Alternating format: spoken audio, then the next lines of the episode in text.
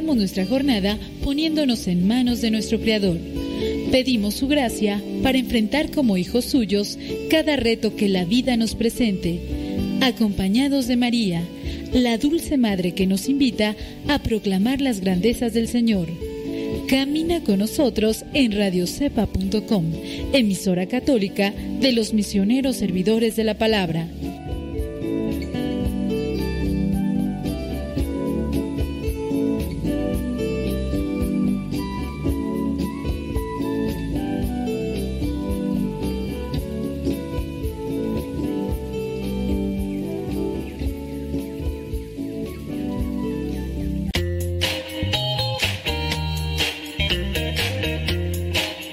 Recuerda que nuestros programas quedan grabados en el canal de YouTube.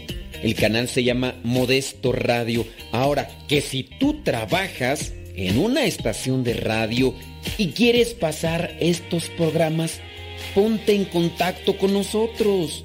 Te los podemos mandar ya editados para que en medio de cada bloque pongas los mensajes que tú creas convenientes. Si trabajas en una estación de radio, ponte en contacto con nosotros y te mandamos los programas que nosotros realizamos. Y si tú quieres escuchar programas pasados, entra al canal Modesto Radio. Modesto Radio en YouTube y ahí podrás escuchar los programas pasados.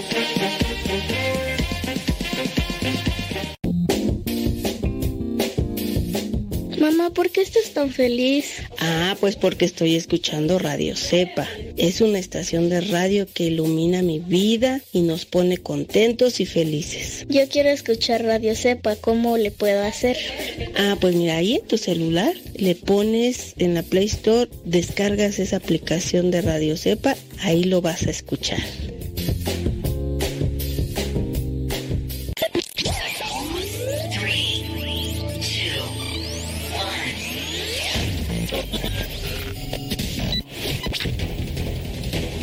De agosto del 2009, comenzamos a transmitir. Gracias a Dios y gracias a ti. Radio Cepa, una radio que forma e informa.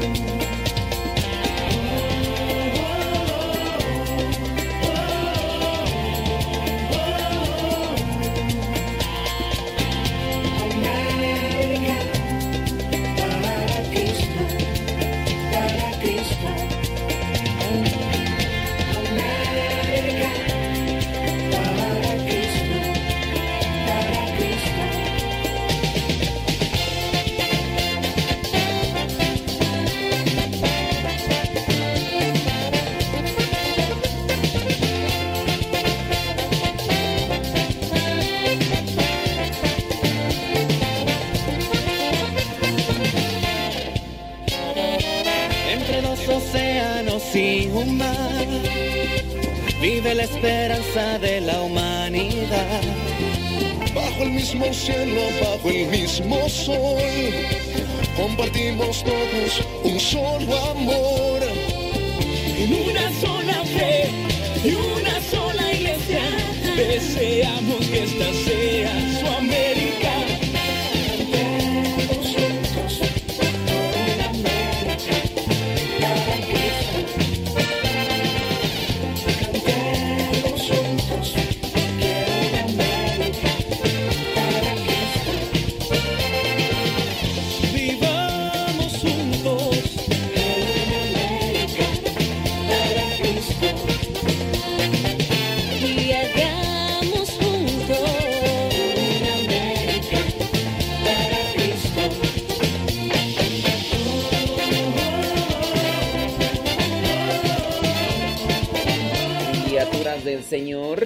al Señor.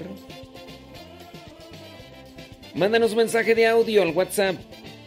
Dinos tu nombre, dónde nos escuchas, hace cuánto tiempo que escuchas el programa al que madruga y de qué manera te ha servido, te ha ayudado. Mándalo al WhatsApp.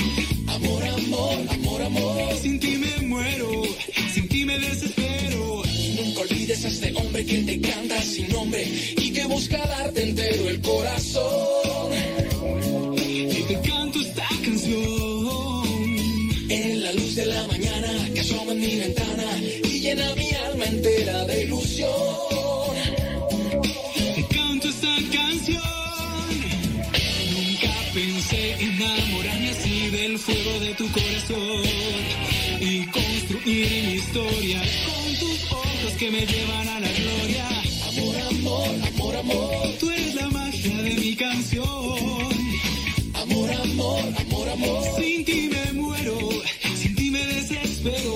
amor, amor, amor, amor, Tú te robaste mi corazón. amor, amor, amor, amor. Sin ti me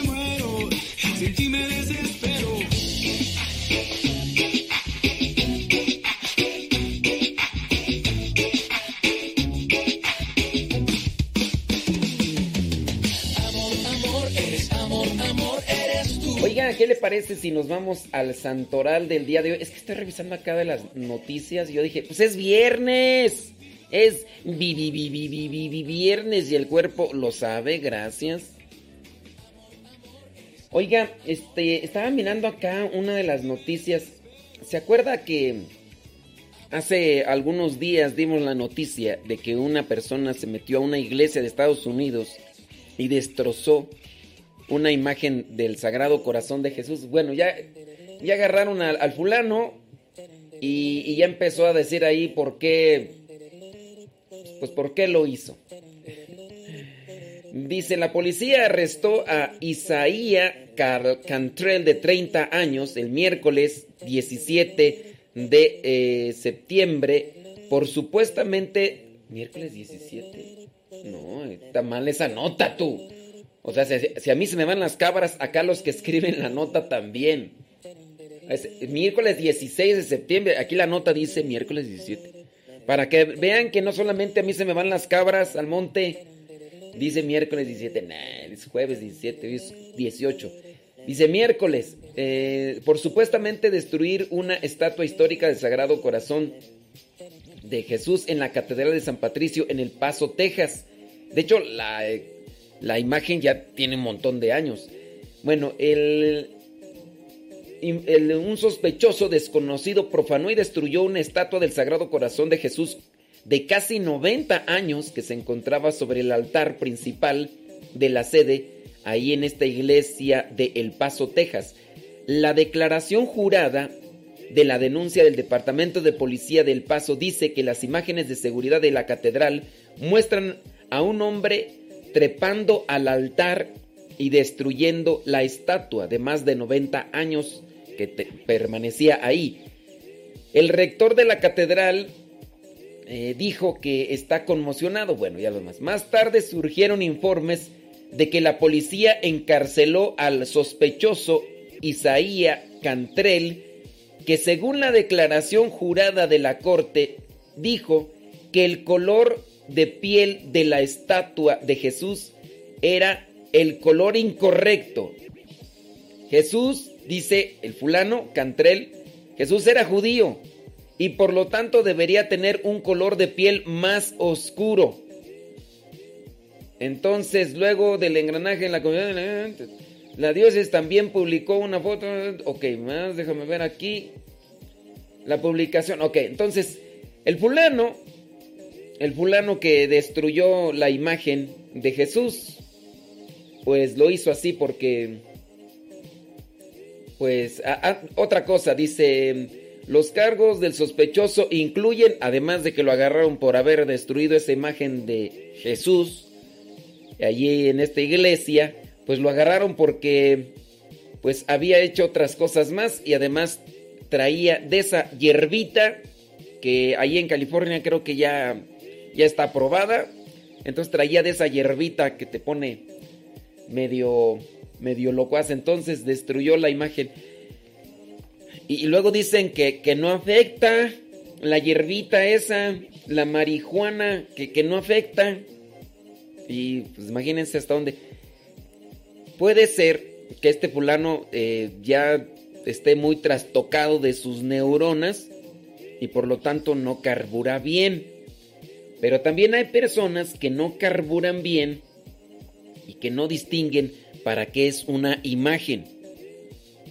Tanto así que en el caso de las imágenes, algunos cristianos católicos las adoptan como si fueran deidades, a tal punto que pueden pensar que son incluso como, como seres humanos o como entidades divinas. Mire, si la persona toca la imagen pensando que con tocarla la imagen va a desprender un poder sobrenatural para ayudarle, entonces ese cristiano católico no, no, no tiene bien sus ideas religiosas.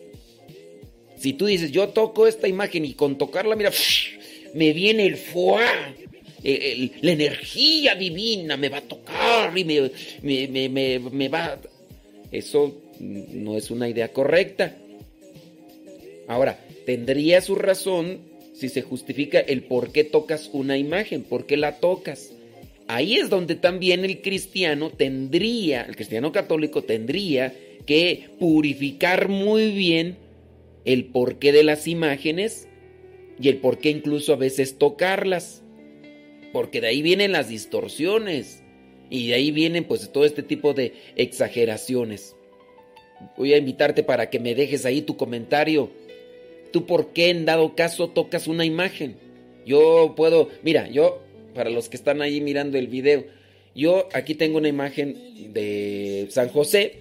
Bueno, esta imagen en San José, yo la puedo tocar, después me puedo santiguar yo tengo mi razón de por qué podría agarrar esa imagen. Aquí a un lado pues tengo la imagen de la Virgen María, de, Jesús, acá otra imagen de Cristo, un ícono. Yo, yo los podría tocar y me santiguo, pero yo sé por qué lo hago.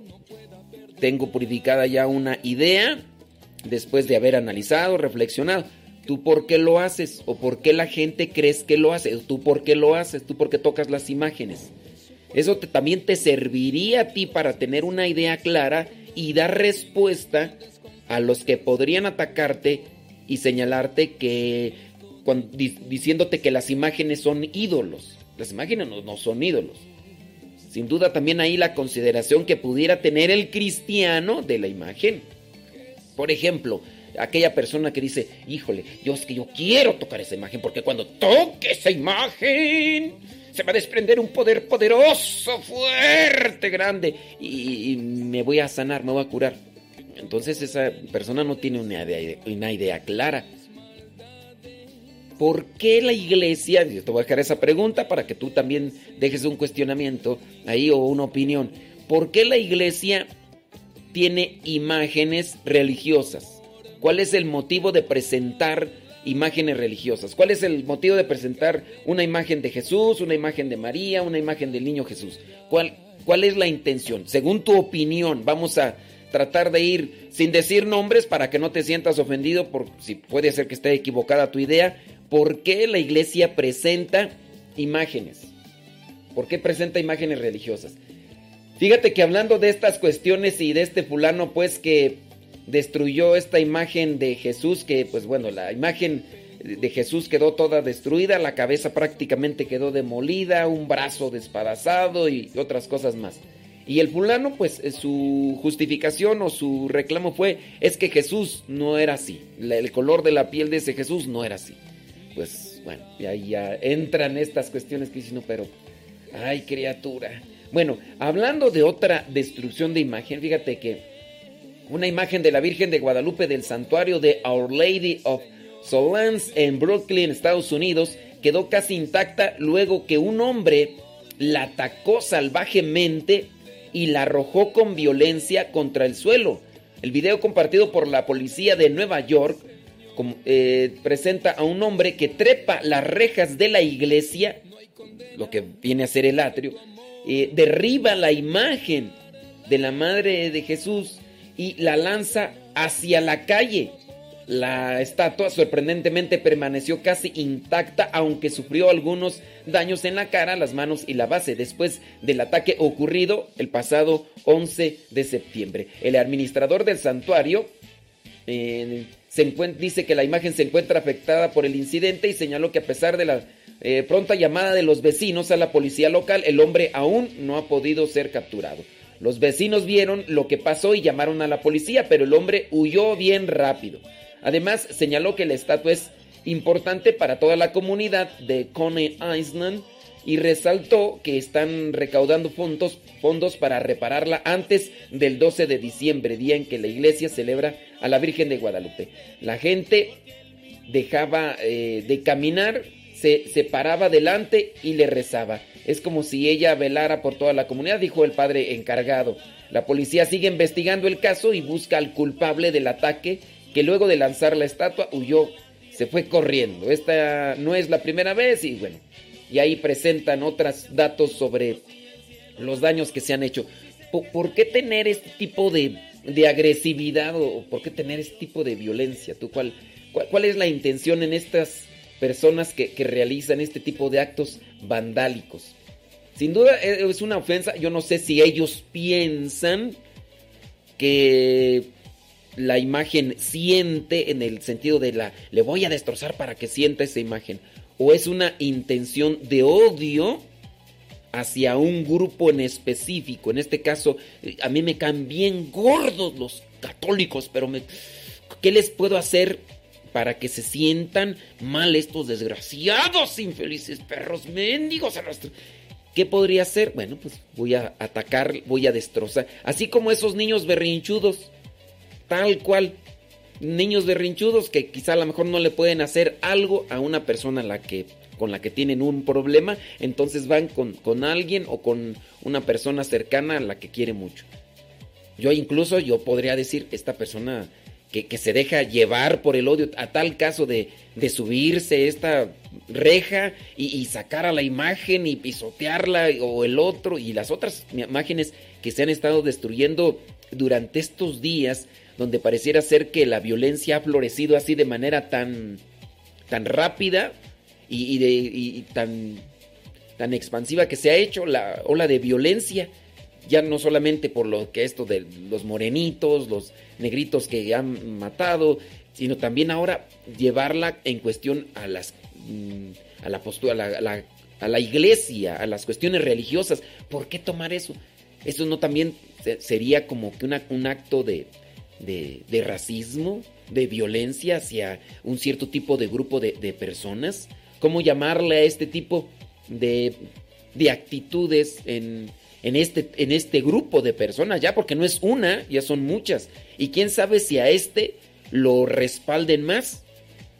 Podría ser hasta sospechoso que de repente por ahí esté en un grupo ahí es como que haciendo un cierto tipo de sorteo. A ver a quién le toca, no, pues a ti, a fulano, yo, yo te apoyo y órale. Y, habrá a lo mejor a personas hasta, que les aplaudan.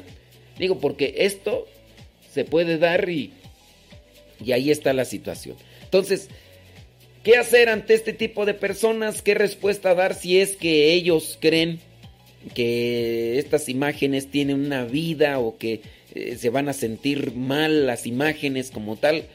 ¿Por, qué la iglesia presenta imágenes religiosas? Según tu opinión. Vamos a estar mirando por ahí algunos de los comentarios, criaturas del Señor. Tenemos el santoral. Hoy, por cierto, hablando de, de los santos, el día de hoy la iglesia presenta a uno de los santos que viene a sorprender porque se le señala y se le tiene identificado con algunos hechos sobrenaturales, algo que no puede hacer cualquier persona. Por ejemplo, en el caso de levitar. No sé si usted ha escuchado a San José Cupertino. Ahorita vamos a hablar un poquito de las cosas que se decía que pasaban.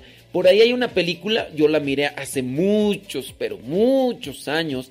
Me imagino que debe estar en blanco y negro, según yo así me acuerdo que la miré, donde presentan estos actos que cuando uno los ve dicen, no, realmente pasó eso.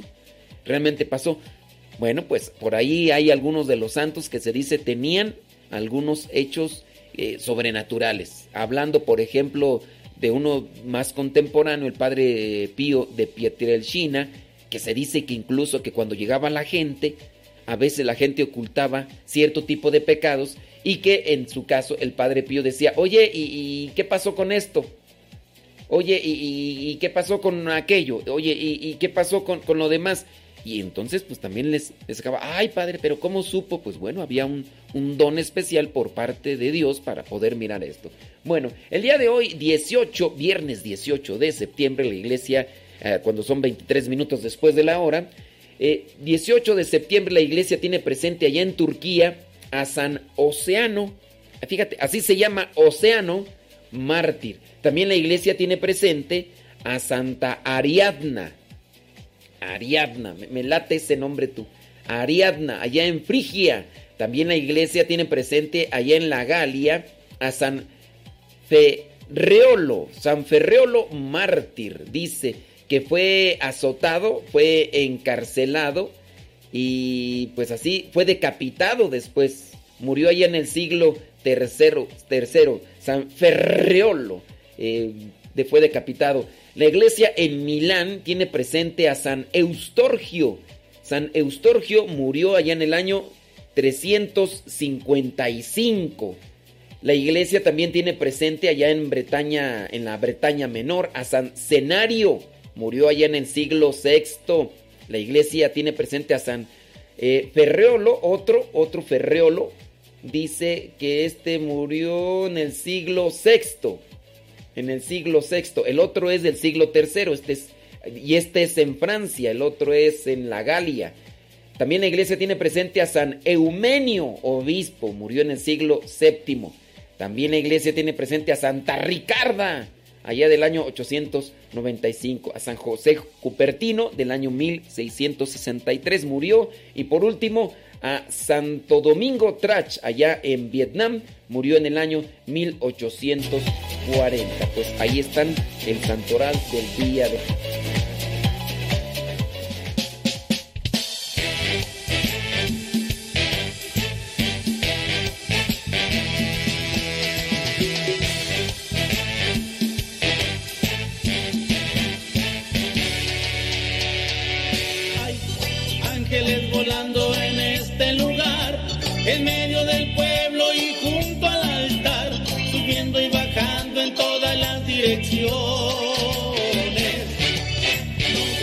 si la iglesia subió o si el cielo bajó, si sé que está lleno de ángeles. Criaturas, mándenos un mensajito de WhatsApp, díganos su nombre, dónde nos escucha, desde hace cuánto tiempo que escucha el programa Al que Madruga. Y dígame en qué le ha ayudado o en qué le ha servido. Nada más nos llegó el mensaje de Dagoberto, creo que es el único que escucha. ya nada más nos escucha una persona, yo creo. Los demás, quién sabe dónde andarán. Si tú escuchas el programa El que madruga, mándanos un mensajito al WhatsApp de Radio Cepa. Dinos tu nombre, dónde nos escuchas, desde hace cuánto tiempo que escuchas el programa El que madruga y de qué manera te ha servido o de qué manera te ha ayudado. Al WhatsApp de Radio Cepa. Si ya te lo sabes, ¿no? Ahí en la aplicación está, o también está ahí en la página de Facebook. Y la página de Facebook de Radio Sepa. Para que mm, nos mandes tu mensajito. Nada más de Agoberto.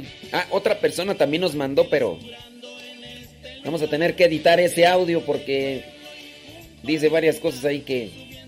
Bueno, pero bueno, ahorita lo, ahorita lo revisamos.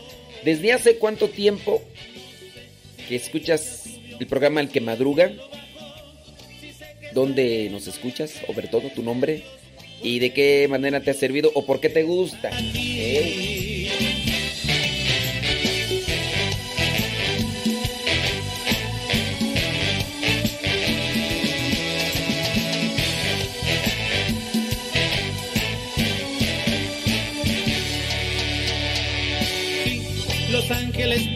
pasan y la iglesia se alegra, ya canta, ya ríe, ya llora y congrega, enfrenta el infierno y disipa el mal. Sentí la brisa del vuelo de tu ángel ahora, confía hermano, pues esta es tu hora, llegando y llevando bendiciones en sus manos. Ángeles volando en este lugar, en medio del pueblo y junto al altar, subiendo y bajando en todas las direcciones. No sé si la iglesia subió o si el cielo bajó, y sé que está lleno de ángeles de Dios, porque el mismo Dios está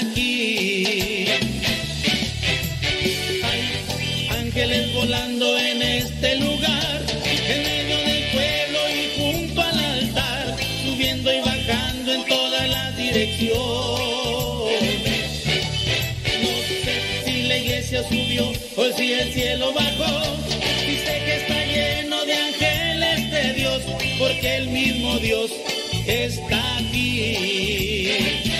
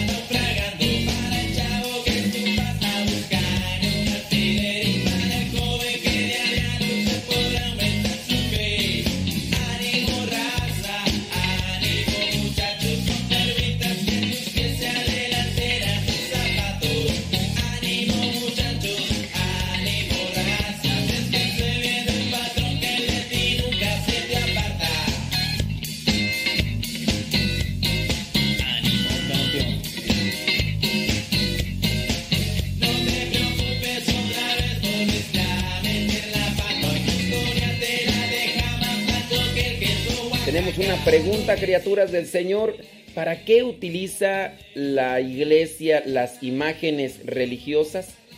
¿Para qué las utiliza? Eh, estoy mirando por acá, dice Pedro Godínez. Mándenos también su comentario.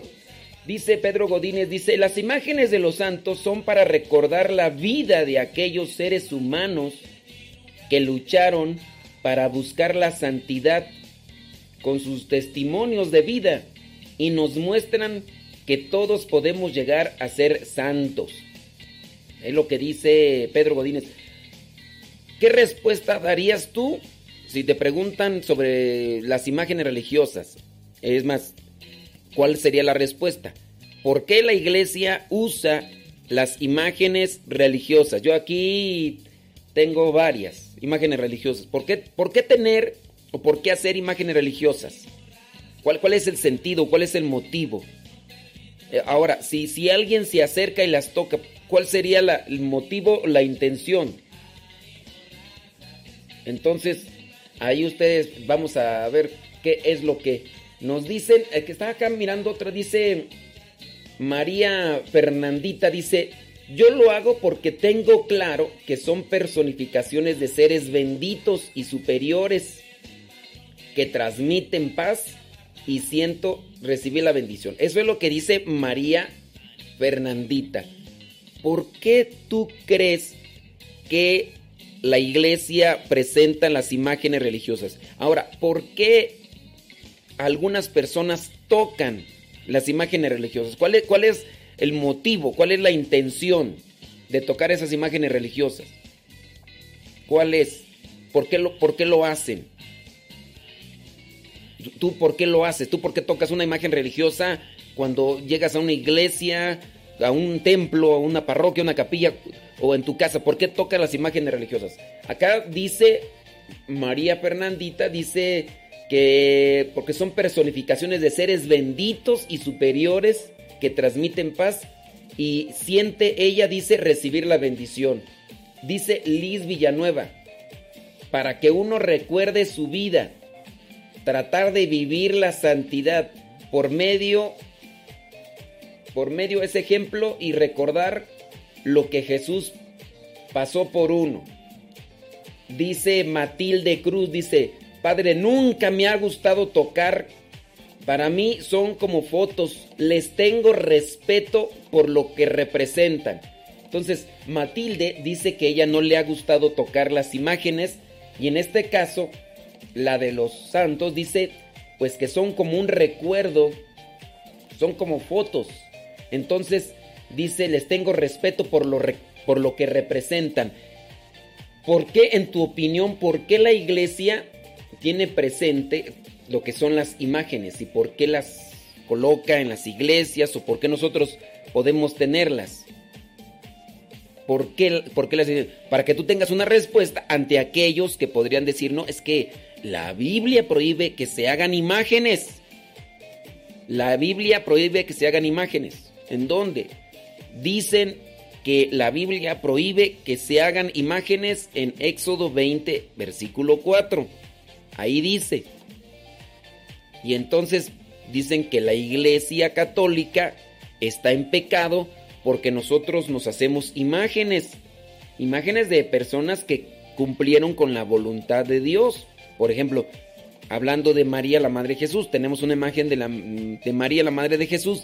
Entonces algunos dicen, oh, no, ese es, es que eso es, desobedecer a Dios. Eso es desobedecer a Dios. Porque ahí en la Biblia, Éxodo 20, versículo 4, dice, no te harás imagen alguna de lo que hay arriba en el cielo, abajo en la tierra, abajo del agua. Y entonces no se debe hacer imagen alguna, dicen. Dicen ellos. Entonces, la cuestión es en hacer imágenes, no hay que hacer imágenes de ninguna, no hay que hacer imágenes. ¿O cuál podría ser entonces el problema de las imágenes? ¿Por qué algunos las tocan? Dice Esther Rangel, dice que para ella las imágenes son un ejemplo de vida, de santidad, y al verlas se anima a seguir adelante en el camino de la Bueno, para Esther dice que son ejemplo las imágenes son un ejemplo de, de, vida de santidad. Fíjate, dice que las imágenes son un ejemplo de vida de santidad. Las imágenes o las personas a quienes se representa en la imagen. Yo ahí nomás lo hago. Dice, yo lo hago para que interceda por mí siempre. O sea, tú tocas, eh, tú tocas la, la imagen para que intercedan por ti siempre. Y si no las tocas, no interceden. Eh, nomás pregunta. ¿Por qué tocan las imágenes religiosas los cristianos católicos? O tú, o tú en tu caso, tú, tú.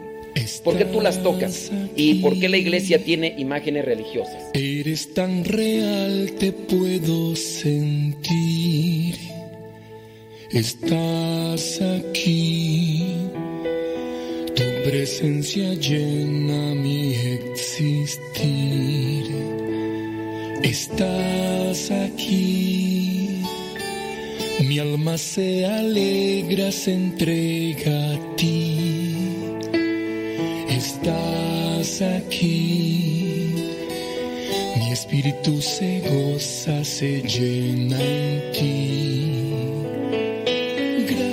Bueno, bueno.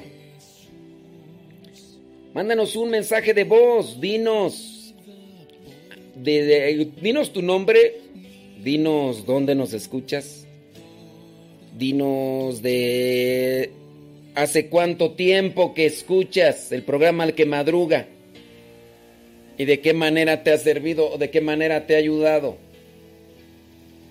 ¿De qué manera te ha servido, servido o de qué manera te o por qué te gusta el programa Al que madruga? Mándanos el WhatsApp al WhatsApp de Radio Cepa. Ahí está el link en Facebook. Al rato vamos a hacer poner el link ahí en la página de radiocepa.com. Pero al rato. Ahorita no lo hago, tengo que hacer ahí el diseño y todo lo demás. Entonces, dinos tu nombre, dónde nos escuchas, desde hace cuánto tiempo que escuchas el programa El que madruga y en qué te ha servido o en qué te ha ayudado. Al WhatsApp en audio Yes. Ándele pues. Plan, plan, plan, plan.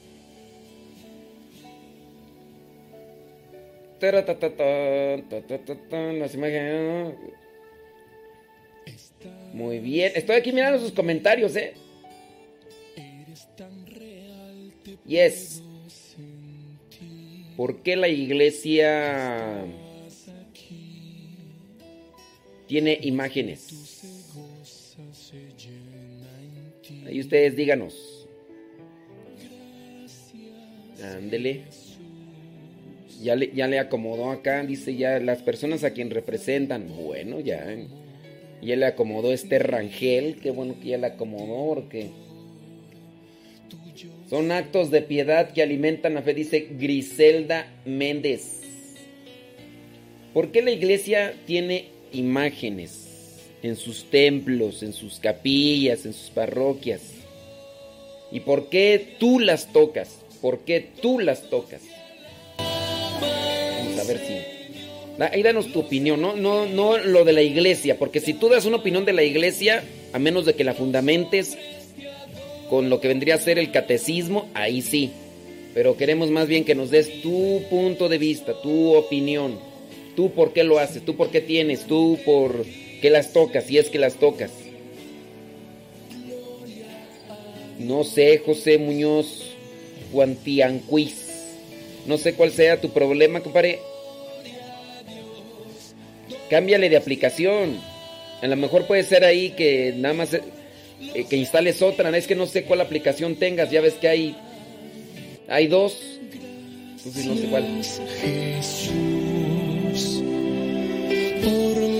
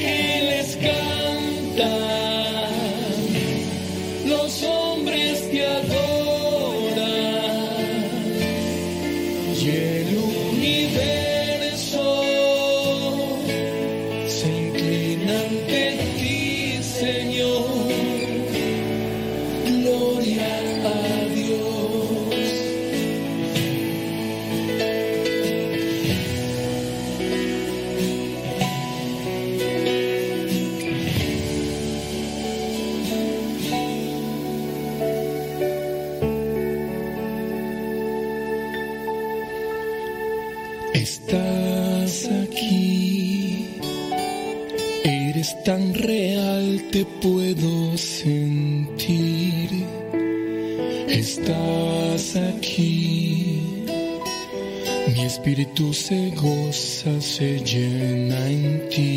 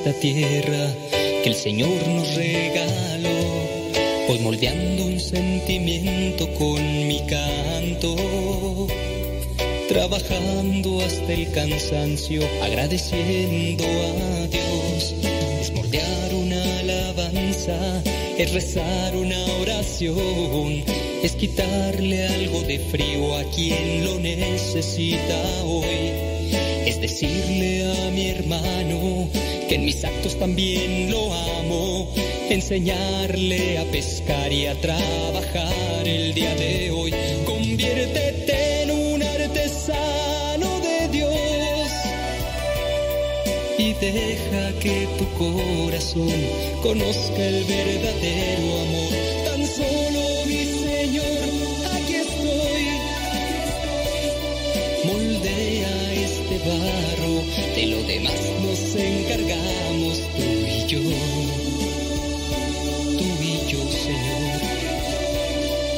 yo, Señor.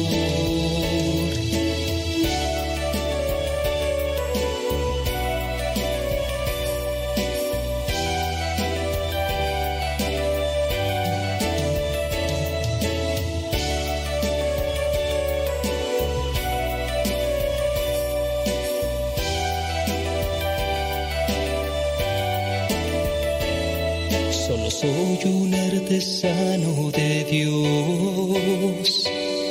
Mi taller es esta tierra que el Señor nos regaló.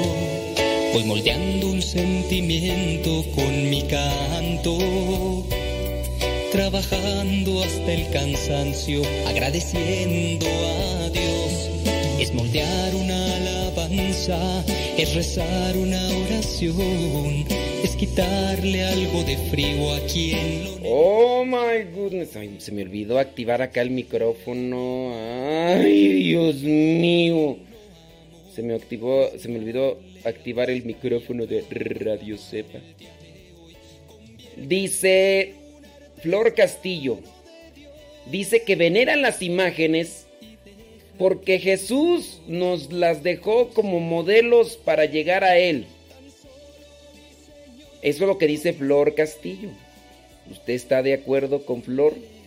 Dice que Jesús nos la dejó como modelos para llegar a Él. Las imágenes.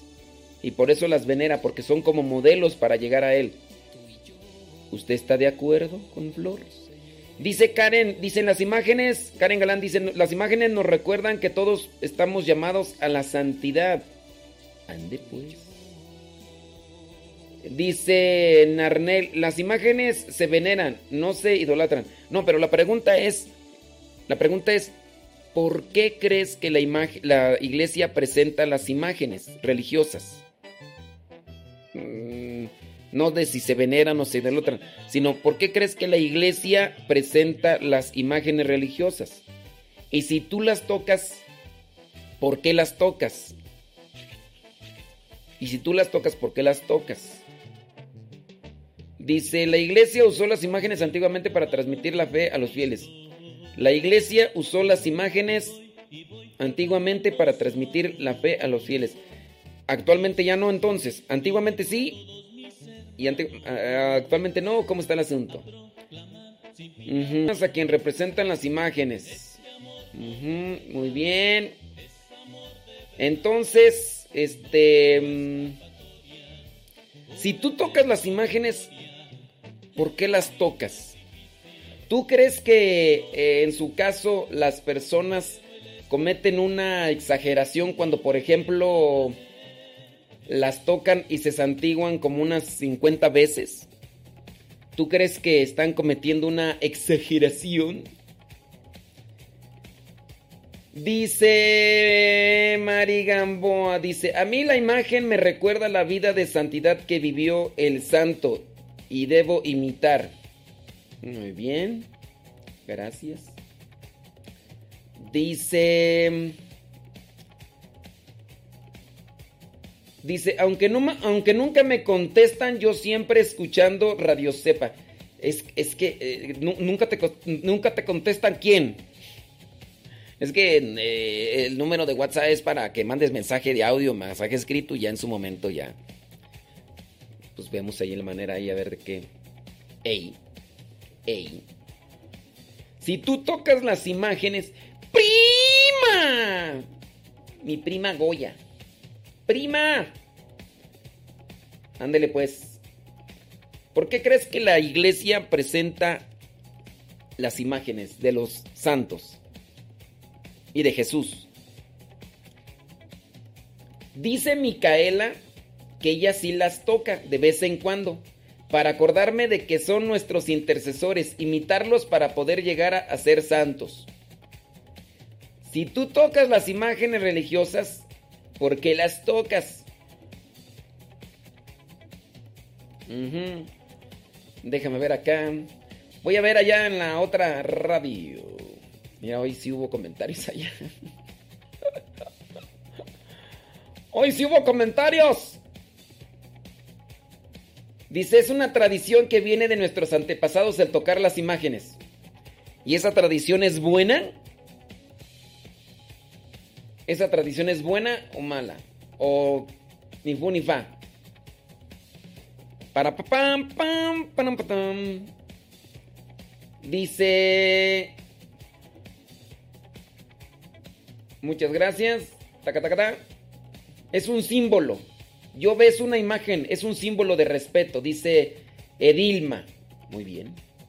Imelda y Rafael Serrano. Dice, las imágenes son ejemplo de que nosotros podemos hacer como ellos llegaron, con mucho esfuerzo de que llega a la santidad y animarnos con sus vidas. Elvira en gracia. Yo creo que no se deben de tocar porque sería como adorarlos. Y creo que solo debe, se debe venerar y pedir su intercesión, dice Elvira. Que ella cree que no se deben de tocar porque es como adorarlos. Entonces cuando ustedes me tocan a mí, este, me estarán así como que... Pregunto yo, pregunto yo nomás. Nomás pregunto pues, o sea, tocar es, es como una adoración, pregunto yo.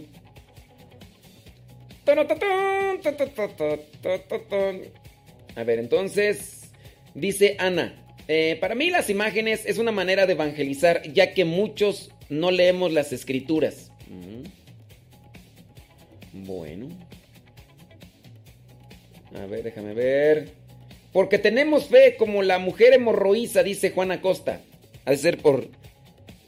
Porque se toca. Bueno. Dice, porque necesitamos ver para creer. En el Antiguo Testamento Dios les dio imágenes por ser duros de corazón, dice Tina García. Mm, dice María Estela, dice, recortamos a un paso a la santidad. Carlos Mone dice, por fe, la palabra dice, te fe, te de ha salvado. Ay, no le entendí. Dice. Dice, como la imagen de la mamita María, yo la miro como mirar la foto de mi propia madre, que la quiero y me siento feliz porque es mi vida, porque es en mi vida, aunque la contemple es una foto, porque no es la foto, sino la persona que me enseña cómo llegar a Dios.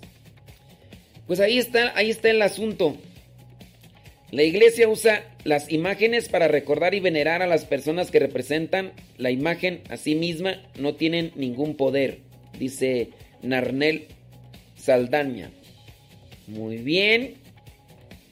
Déjame ver por acá nomás otros. Ver, y ya ahorita rematamos con esto de las imágenes. Oye, ¿y el tema cuál era tú? Dice. ¿Cuál era el tema tú? Espérame. Hechos sobrenaturales, sí es cierto. Ahorita vamos a hablar sobre los hechos sobrenaturales y hemos hablado de. Dice. Dice. Que ya se le hizo tarde para su trabajo.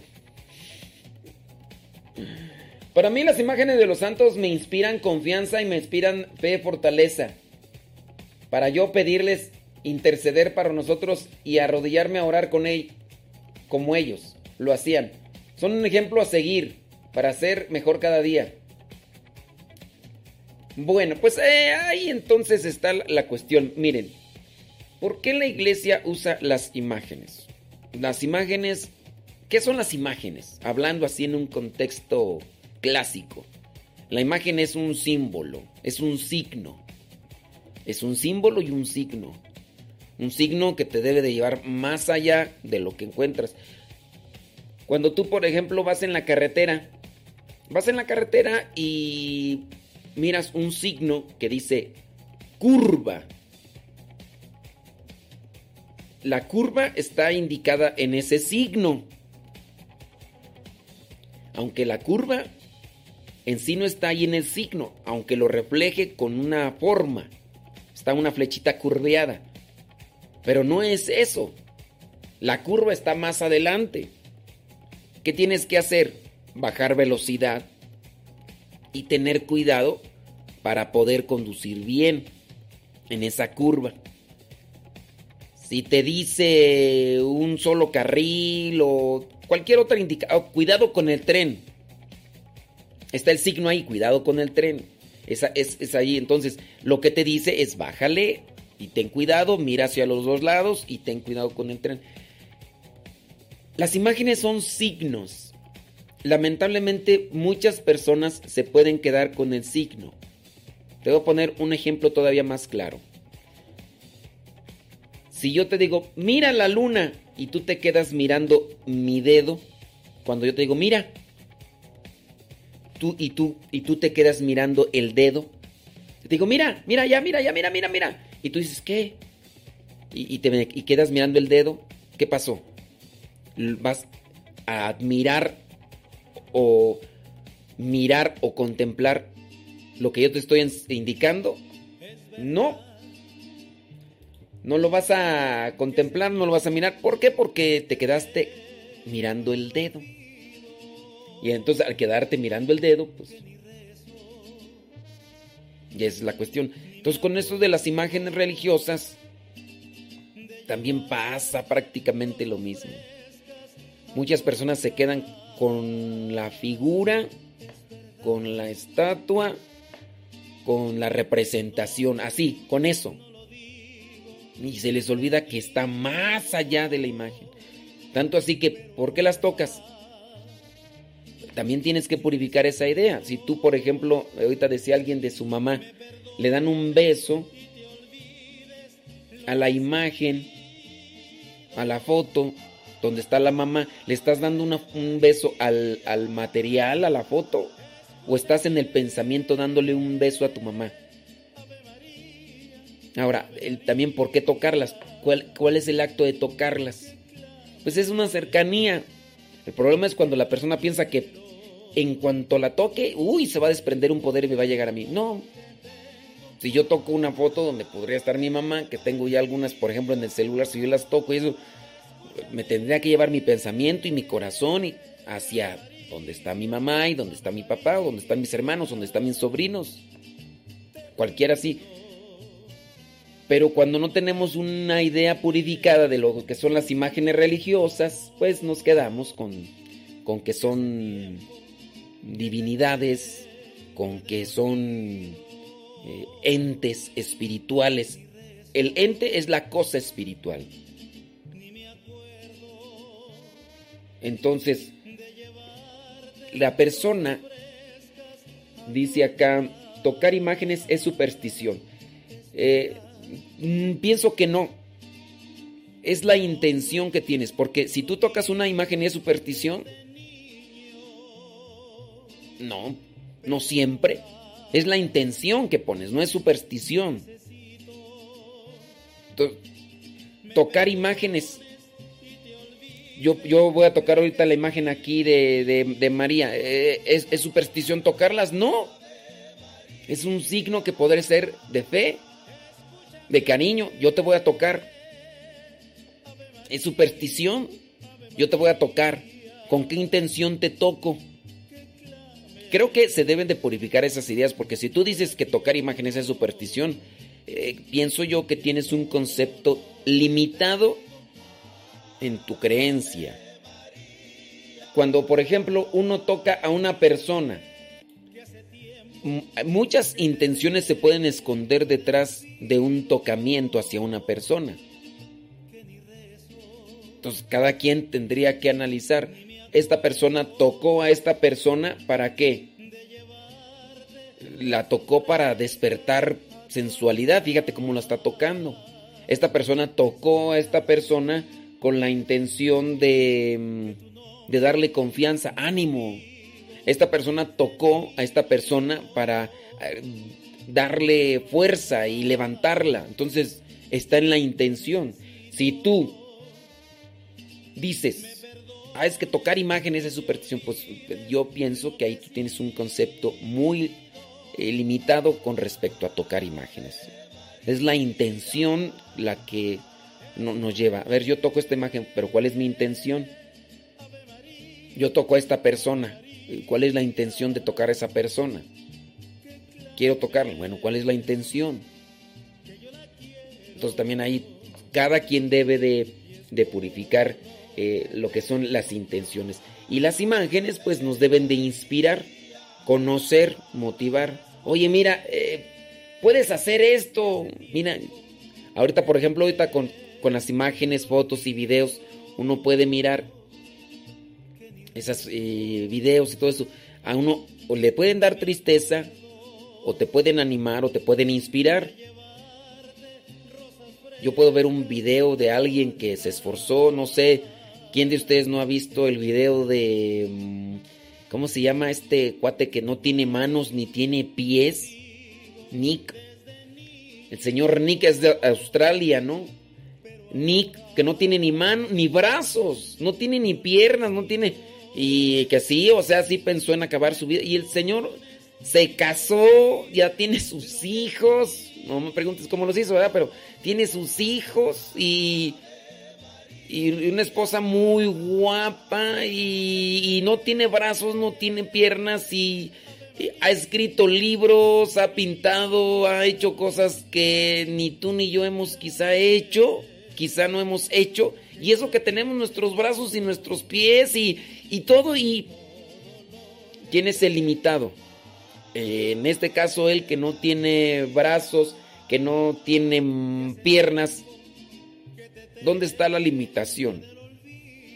¿En, las, ¿En los brazos, en las manos o está en la mente? Entonces, ahí nosotros debemos de, de purificar también pues esas ideas. Hay que ir cuidando nuestra fe porque, pues, ¿qué quieres? Pues todos los días vamos avanzando, todos los días vamos avanzando y hay que avanzar mejor.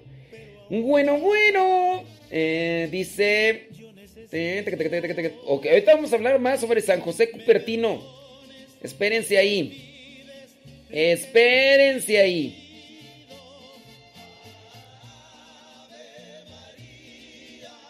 Dice específicamente qué imágenes de santos o de Jesús y María. No sé, no sé la pregunta por dónde va. Pero no sé, yo no sé si, si eso es lo que quiere decir.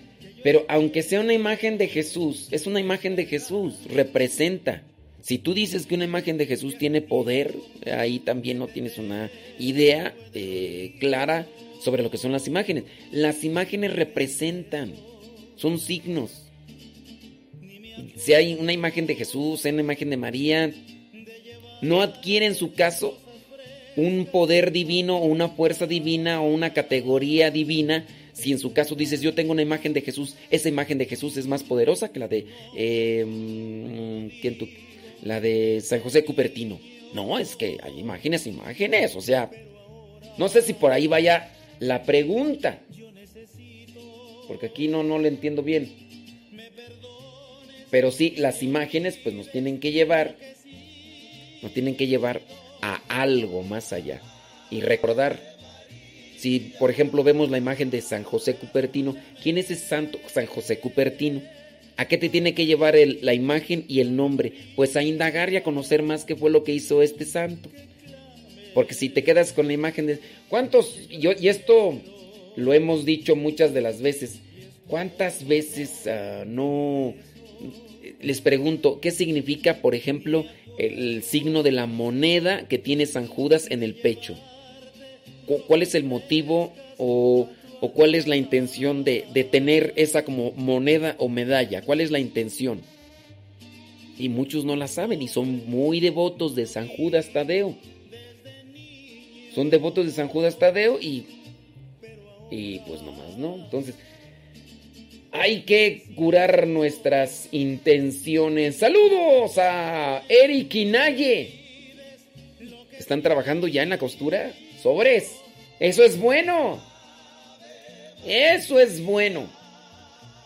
Dice por acá, bla, bla, bla, bla, bla, bla. Dice... Mm, miren, eh, solamente para aclarar, por ejemplo, dice acá William, las imágenes de los santos son ejemplos de vida cristiana. No, representan a alguien que tuvo la vida cristiana. Yo les invito a corregir la expresión para que no se nos malinterprete. Corregir la expresión. ¿Qué, ¿Qué son los santos? Representan a personas que llevaron una vida cristiana. Las imágenes de los santos son ejemplos de vida cristiana. No, las imágenes de los santos representan a una persona que llevó una vida cristiana. Que pueden ser intercesores, digo pueden porque no es una obligación recurrir a los santos para ir directamente a Dios. Si quiero, si no, yo me voy directamente con Jesús. Entonces pueden ser intercesores. Los santos no son modelos. Un modelo es el que se llega a copiar fielmente. Fíjense, un santo, pero un modelo es el que se llega a copiar fielmente. Un santo es una referencia. Los santos difícilmente se andan copiando la forma de vida. San Ignacio de Loyola es muy diferente en su vida a San Francisco de Asís. E incluso hasta en los mismos franciscanos, hablando en su caso, por ejemplo, de San Francisco y San Antonio de Padua, podemos decir ahí que hasta en ellos no hubo un patrón similar para decir son modelos, los este es modelo de esto, igual, idéntico, no. ¿Quién es el único modelo? Cristo. Él es el único a quien sí debemos de buscar imitar en todo el este. Debemos de buscar imitar. Que no podamos, pues eso es otra cosa, ¿verdad? Pero eso es lo que debemos de imitar. En el caso de los santos, les digo, ni, los, entre los franciscanos, hablando, de, por ejemplo, de San Pietro el China, él no llevó una vida como San Francisco de Asís. De San Antonio de Padua, otro franciscano, no llevó una vida. San Francisco Javier, jesuita, no llevó una vida como San Ignacio de Loyola. Ni entre ellos mismos, a pesar de que son de la misma comunidad, llevaron una vida idéntica para decir son modelos, son referencias. Modelo el único es Cristo. A él sí.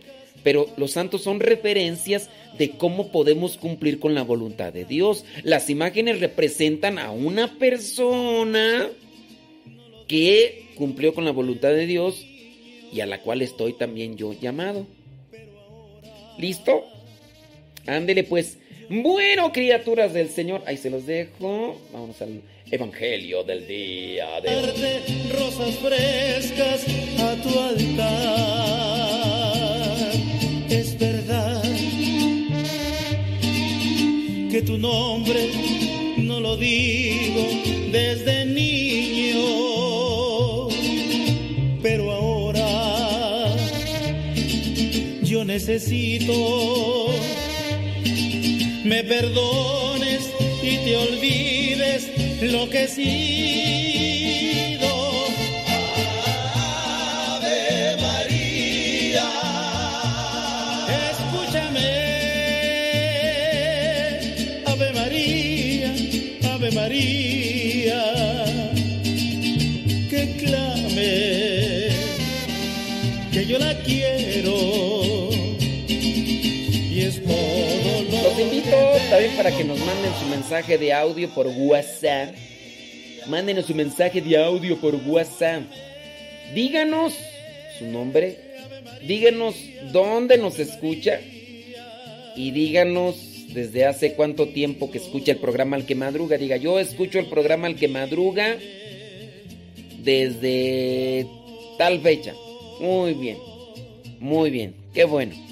¿Y qué es lo que te gusta del programa? ¿O en qué te ha ayudado el programa? Ah, pues a mí no me ha ayudado nada. Ah, muy bien, de todas maneras. Ah, pero me gusta porque nunca pasan mis mensajes. Podría ser, o sea, de todo hay en la viña del Señor. ¿Sí? Entonces tú nos manda, mándanos tu mensaje en audio y dinos por qué eh, te gusta o en qué te ha ayudado el programa Al que madruga, tu nombre, dónde nos escuchas y, bueno, no, no recomendar, ya con eso. Tu nombre, dónde nos escuchas. ¿Sale, vale? Mándanos el WhatsApp, el audio. Lo vamos a pasar por el programa Al que madruga. Se reían al mirarme, se reían, se reían. Ave María, escúchame, Ave María, Ave María. Tú sabes que yo la quiero y es todo lo que tengo. Ave María, escúchame, Ave María, Ave María,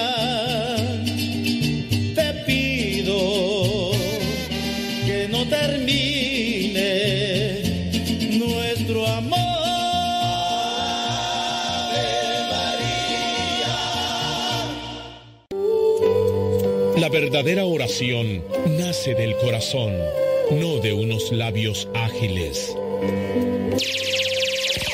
Escuchas Radio Cepa. www.radiocepa.com transmite desde el Seminario de Teología de los Misioneros Servidores de la Palabra, ubicado en Texcoco, Estado de México.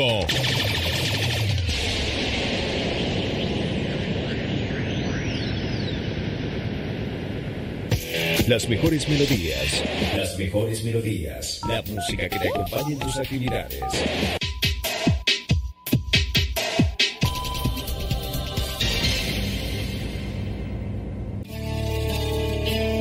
En estos momentos vamos a escuchar la palabra de Dios. Dispón tu corazón para que el mensaje llegue hasta lo más profundo de tu ser.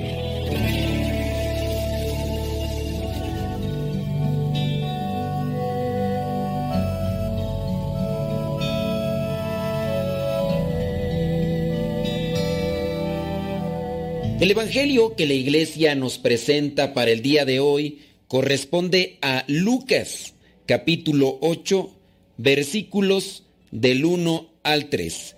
Dice así, Después de esto Jesús anduvo por muchos pueblos y aldeas, anunciando la buena noticia del reino de Dios. Los doce apóstoles lo acompañaban como también algunas mujeres que él había curado de espíritus malignos y enfermedades. Entre ellas iba María, la llamada Magdalena, de la que habían salido siete demonios. También Juana, esposa de Cusa, el que era administrador de Herodes, y Susana, y muchas otras que los ayudaban con lo que tenían. Palabra de Dios. Te alabamos, Señor escuchar tu palabra es inicio de fe en ti, Señor. Meditar tu palabra es captar tu mensaje de amor. Proclamar tu palabra, Señor estar embebido de ti, proclamar tu palabra, Señor, es ya dar testimonio de ti, mi Dios. En los evangelios se van dando estas enseñanzas, cada uno con su experiencia, Mateo, Marcos o Lucas, o en su caso Juan, que llega a ser muy teológico, va más allá de las palabras. Sin duda eso también es lo que nos hace falta a nosotros cuando estamos reflexionando la palabra de Dios. Si se fijan, muchas veces nos quedamos centrados en la palabra escrita y hablando de la palabra de Dios, no debe ser así. Por ejemplo, cuando nos toca analizar un pasaje. ¿Qué está diciendo ese pasaje? Y para eso, pues, hay que analizar cada palabra, el contexto de la palabra, también entender a quién va dirigida. Son muchos elementos los que hay que analizar para no quedarnos con lo que vemos, con lo que están mirando nuestros ojos escritos. Aquí dice esto, y como dice aquí esto, pues yo lo voy a hacer. Pues si lo haces así, tal cual, pues habría que analizarlo, a ver si es lo correcto. Y en su caso, no nos estemos desviando y estemos confundiendo las cosas. Jesús, en este Evangelio de Lucas, va haciendo la inserción de, de las mujeres que dentro de la cultura judía, no digamos en la actualidad todavía el Islam, el Islam vendría a ser la copia de las costumbres judías de aquellos tiempos, pero de manera extrema.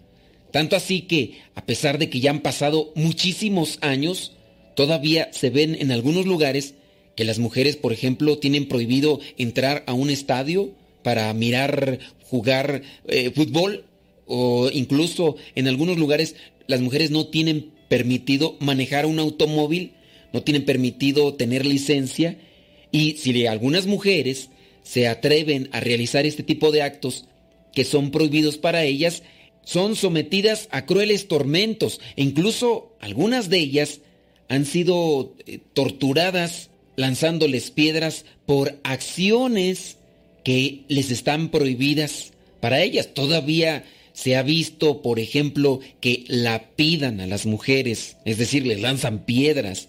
Hay algo que nos falta, pues, conocer sobre la palabra y es saberla interpretar, pero a la luz del Espíritu Santo, con la ayuda también del magisterio. Jesús está haciendo la inserción de las mujeres. Y aunque son poquitos versículos, pero en estos poquitos versículos, aquí resalta a la mujer, resalta por sus actividades. Estas mujeres han sido rescatadas por la misericordia de Dios. Señala a esta mujer que es María Magdalena de la que se expulsaron, dice, siete demonios. El número siete sabemos que es plenitud, totalidad. Es decir, esta mujer estaba realmente contaminada, poseída por el demonio. Al hablar de siete, tenía muchas cosas malas en su vida. Pero Dios, Jesús, la rescató.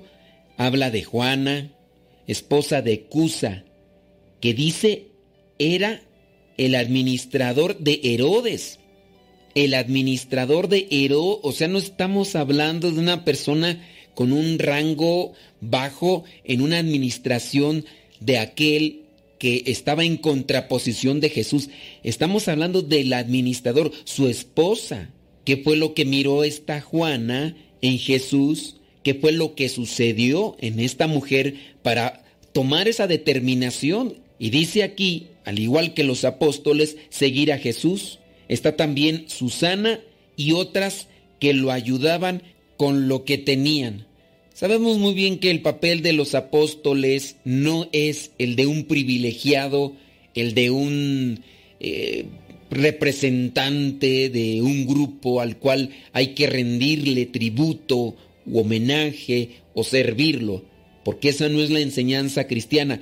Y Jesús mismo antepone su presencia ante ellos. Yo no vine a ser servido, yo vine a servir ustedes también tienen que servir. Y ya vendrá el momento en, el que ya casi para despedirse, él mismo lo hace, lava los pies de ellos. Dicen, ustedes tienen que hacer también esto. Entonces, no están en un papel privilegiado, están compartiendo estas mujeres lo que tienen o con lo que pueden. Lo mismo tendrán que hacer los apóstoles en su respectivo papel, en su respectivo puesto. No podemos decir este es más o este es menos. Dentro de la iglesia tenemos funciones diferentes. Lamentablemente aquí se llegan a presentar lo que son cierto tipo de protagonismos. Es que este es más porque tiene esta función, tiene este cargo. No es más, a lo mejor tiene un cargo diferente al tuyo, pero el hecho de que tú le, le califiques o le propongas ese adjetivo de que es mejor este que el otro por lo que hace, e, esa es ya una interpretación tuya.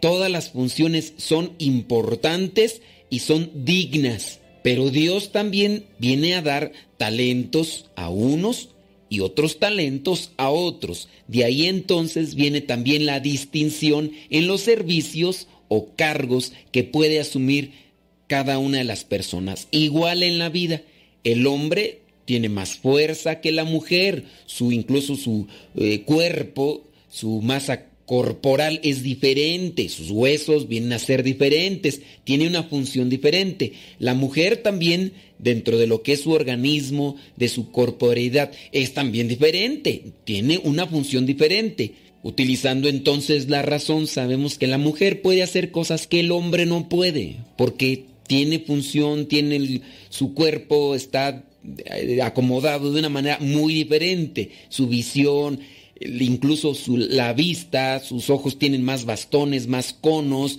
su perspectiva también psicológica es diferente Y no quiere decir que es mejor el hombre que la mujer, solamente son funciones diferentes y hay que tratar o esforzarse de cumplir con ellas para provecho de todos, porque estamos aquí para tener una funcionalidad al servicio de los demás. Jesús pues trata de insertar a las mujeres en una función también de servicio, hablando desde las cuestiones de fe y en las cuales no era tomada en cuenta la mujer como tal. Eso también viene a ser tema de conflicto con los fariseos y con los judíos, que no veían bien lo que estaba ya sucediendo con el mensaje de Cristo y menos con este tipo de acciones donde él se involucraba con aquellos que eran cobradores de impuestos, que eran pecadores como tal, o como en este caso de el otro Simón que se pone a juzgar y a criticar a Jesús. Si éste en verdad fuera profeta,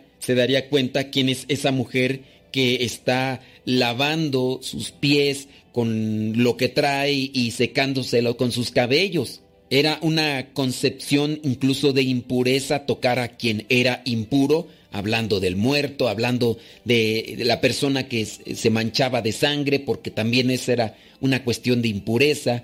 Y en el caso de las mujeres no tenían permitido entrar a las sinagogas, entonces había mucha exclusión.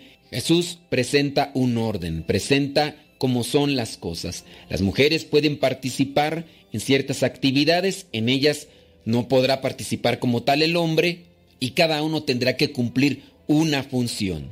Es interesante también recordar lo que es el pasaje de Marcos, porque Marcos presenta a unas mujeres que están al pie de la cruz junto con María, la madre de Jesús.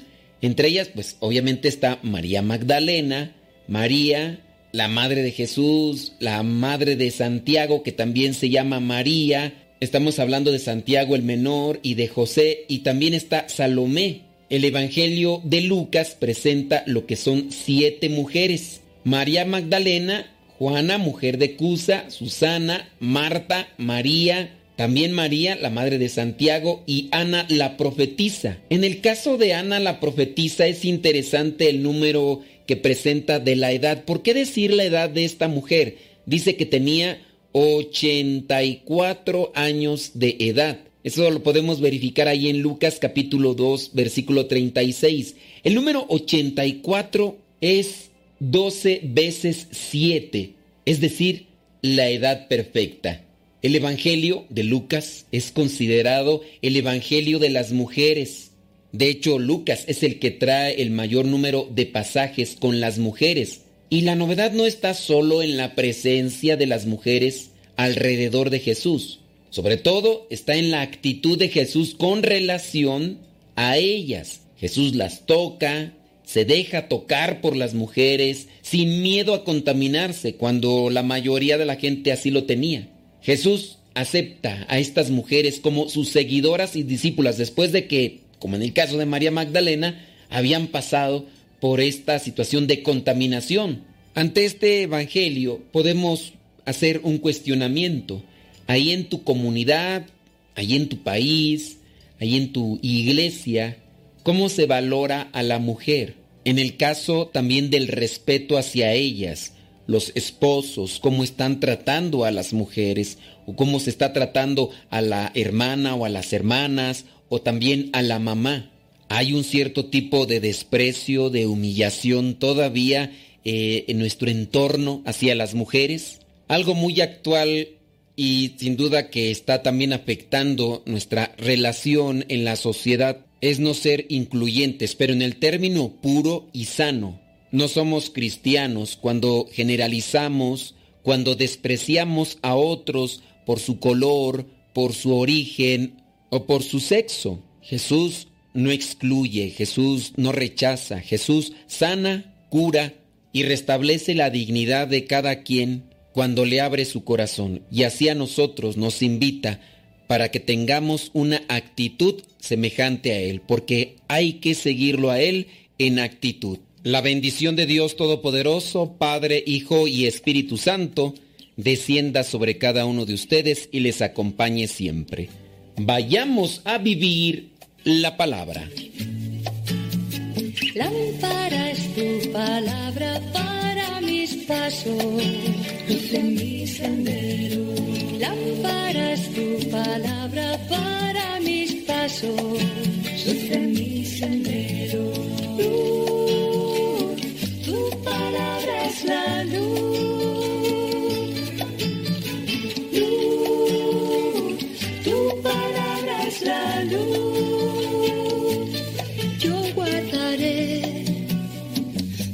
Justos mandamientos. Señor, dame vida según tu promesa. Lámpara tu palabra para mis pasos, luz en mi sendero. Lámpara tu palabra para mi... La palabra de Dios es viva y eficaz, más penetrante que una espada de doble filo. Síguela a través de radiocepa.com.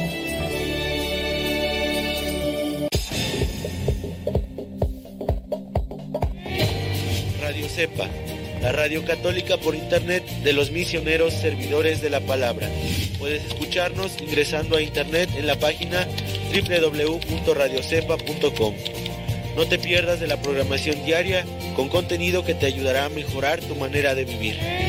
Sé parte de este gran trabajo apostólico compartiendo con tu familia, amigos y conocidos. radiocepa.com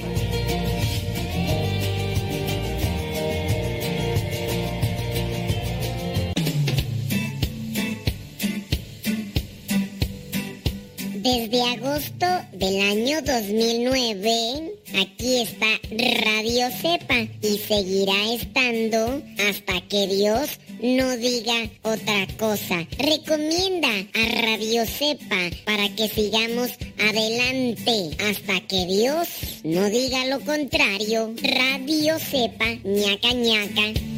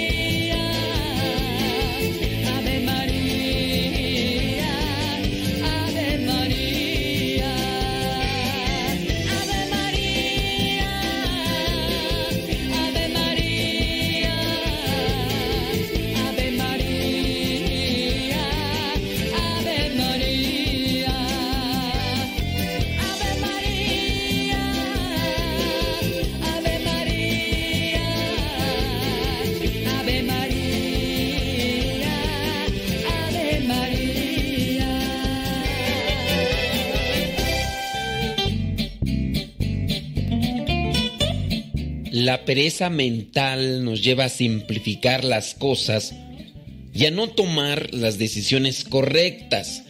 Vivimos en una sociedad y en un tiempo donde se busca toda clase de atajos para no pensar y evitar que se note, donde todo se nos da digerido y donde el pensamiento mágico se vende como lógico y racional. La fascinación con noticias cada vez más rápidas, con llegar antes que los demás a obtener la información, ha generado un vacío de contenido y una incapacidad para comprender lo que sucede en la propia vida y en el mundo que habitamos. A la hora de resolver problemas se recurre de modo ingenuo a toda clase de recetas mágicas que siendo persuasivas, solo a puras falacias que no conducen absolutamente a nada. Cuando nadie repara en la cantidad de afirmaciones de pensamiento mágico, incluso entre profesionales de las más diversas disciplinas, es un signo claro de la pereza mental en la que nos encontramos. Y dicho sea de paso, en esta situación del pensamiento mágico, sabemos muy bien que también dentro de la fe se lleva a cabo. Solamente queremos que compensarlo o quererlo nos llegue a aquella solución espiritual cuando no nos esforzamos ni siquiera buscando una conversión, pero queremos que con solamente pedirlo, con la fe, se adquiera, pero sin conversión. Cuando se cree que las habilidades de alguien para algo lo hacen un genio para todo lo que se proponga, o cuando un producto es bueno para todo o lo cura todo, tenemos un problema para pensar. Ahora, solamente con mirar qué tipo de comerciales están pasando en la televisión. Una mayoría de comerciales que se enfocan a querer disminuir la grasa que está de más en el cuerpo con un simple gel o con una simple pastilla o solamente con adquirir cierto tipo de aparato que se vende y que te dice que con unas cuantas veces que lo uses obtendrás los resultados que estás buscando. Ya desde ahí el pensamiento mágico está teniendo su efecto en la economía de algunos, porque tú se la crees, tú adquieres y tú le generas ganancias a esa persona que tiene que pagar mucho dinero para tener un comercial en la televisión. Pero el exceso de personas que creen que con comprar ese gel que están ofreciendo van a reducir la grasa que está de más en su cuerpo, eso es provechoso para esas personas. Que alguien sea un buen director técnico de fútbol o haya sido un gran general en el ejército, no lo hacen automáticamente un gran ejemplo para poder ser exitoso en todo. Ejemplos de este tipo se encuentran a montones, incluso en cursos de capacitación empresarial. Ante cualquier situación compleja, tendemos a simplificar las cosas y buscarle una sola causa o una descripción simplista que por ello suele ser siempre reduccionista. Así todos nos volvemos de una forma psicólogos y hasta médicos, que hacemos diagnósticos de la gente sin ser profesionales de esas disciplinas. Cuando se habla de soluciones o problemas sociales o hasta económicos, incluso políticos, que generalmente son muy complejos y dependen de múltiples factores, se crea la ilusión que todo se arreglaría con una sola acción. Póngase a fijar en los discursos actuales de muchos políticos. Los anaqueles de las librerías están repletos de manuales de autoayuda que prometen la fórmula definitiva para su problema y será exitoso incluso hasta para dirigir una empresa. Dicho también en las redes sociales, cuando encuentras promocionales donde te dicen que vas a tener muchos seguidores en las redes sociales o que vas a tener éxito con aquello que vas a ofrecer en el mundo cibernético. Y hay personas que lo están ofreciendo y no tienen muchos seguidores. La pregunta es, ¿cómo es que están prometiendo algo que ni ellos mismos han trabajado? Conferencias repletas de gente escuchando a personas que dicen que tienen éxito, que incluso se atreven a dar su testimonio como la fórmula de validez universal, parecen resolver la vida a muchas personas. Sin embargo, a los que aplicaron esa tan exitosa fórmula, nadie les pregunta cuánto les duró el éxito, ya que normalmente van detrás de una supuesta persona exitosa, después van tras otra, de una receta tras otra, de un libro tras otro. En el mundo de la nueva era, las pseudoterapias mágicas se inventan, crecen y desaparecen sin ninguna demostración de lo que prometían. Por la fascinación que despiertan, están a la vista de todos, pero en muchos de los casos son un engaño. Por eso tan peligroso creerse todo lo que dicen aquellos que prometen el éxito de la noche a la mañana, aquellos que presentan un pensamiento de éxito, de superación personal, pero una superación personal que está desvirtuada. La superación personal como tal no es algo contrario al cristianismo, hay que superarnos personalmente. Y la persona misma cuando vence las tentaciones se está superando para alcanzar un grado de santidad. Eso es bueno, pero lo malo es cuando se vende la superación personal como algo mágico que dará soluciones a todo tipo de problemas problemas en el matrimonio, problemas en el dinero, problemas en el trabajo, problemas de cualquier índole. Y si me permite también agregar algunas cosas, también esto se ve dentro de la predicación cristiana, con personas que llegan a decir que sin ningún esfuerzo, sin ningún sacrificio, sin ninguna conversión, alcanzarán aquellos bienes espirituales que tanto anhelan aquellas necesidades materiales o físicas para su familia. En cierto sentido, también este tipo de pensamiento mágico se ha presentado en la religión. Y cuando la persona no ha logrado identificar bien los engaños que se presentan en lo que es un contexto meramente secular, también los llega a asociar a las cuestiones religiosas.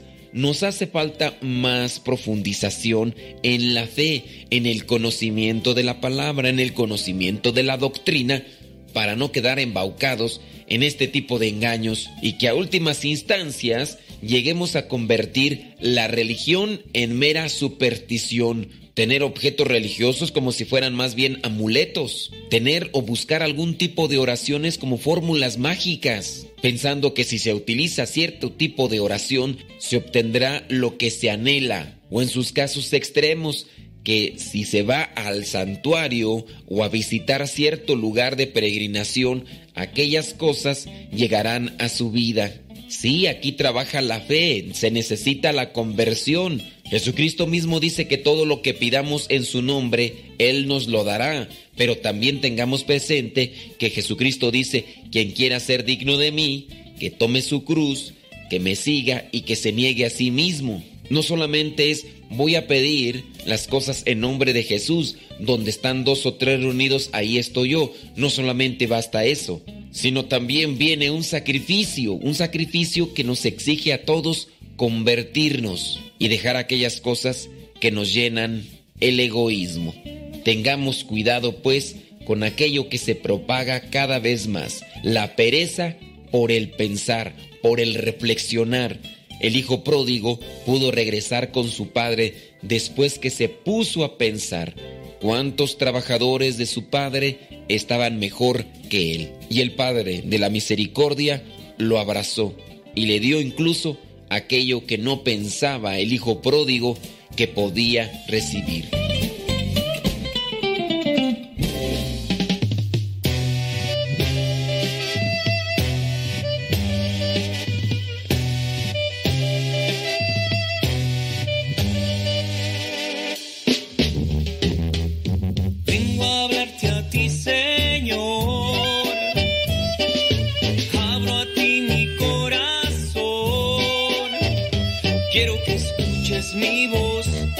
Gracias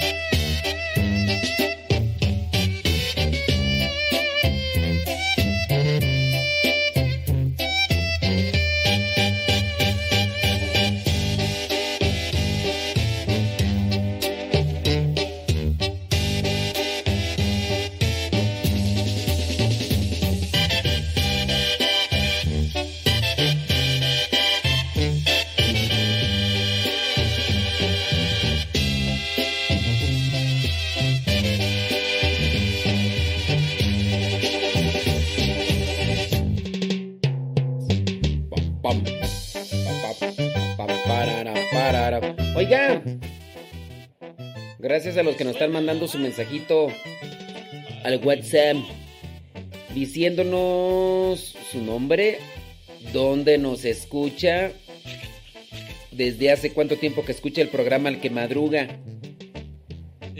Y también en qué te ha ayudado, en qué te ha servido. El programa El que madruga, acuérdate.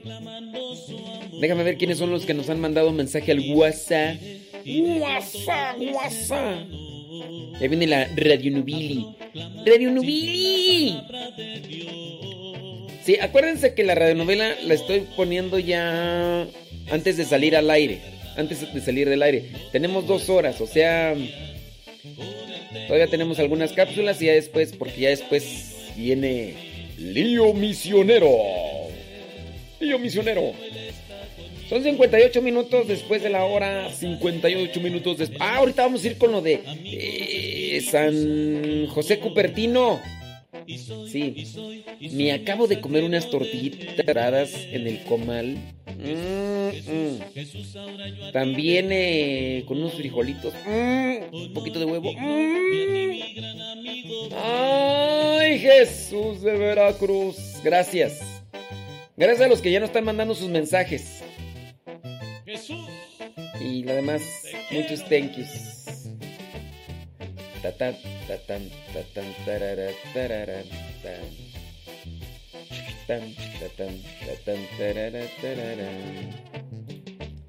Sí. Es, miren, eh, e, evitar en este caso decir radios. Bueno, ya, es como lo vean. Tomen, lo voy a editar sin dado caso. Dicen eso. Iré, con todos mis a proclamar sin fin la palabra de Dios. Vientos, ahorita venimos con San José Cupertino. Es amor de verdad, no tengo escapatoria. Recuerda mandarnos tu mensajito al WhatsApp diciendo ahí qué onda con ¿Hace cuánto tiempo que escuchas el programa Al que madruga? ¿Tu nombre? ¿Dónde nos escuchas? ¿Y, en qué te ha servido, en qué te ha ayudado el programa Al que madruga? Y soy, y soy, y soy mensajero de Jesús, Jesús, Jesús, ahora yo a ti te canto. Honor y gloria a ti, mi gran amigo fiel.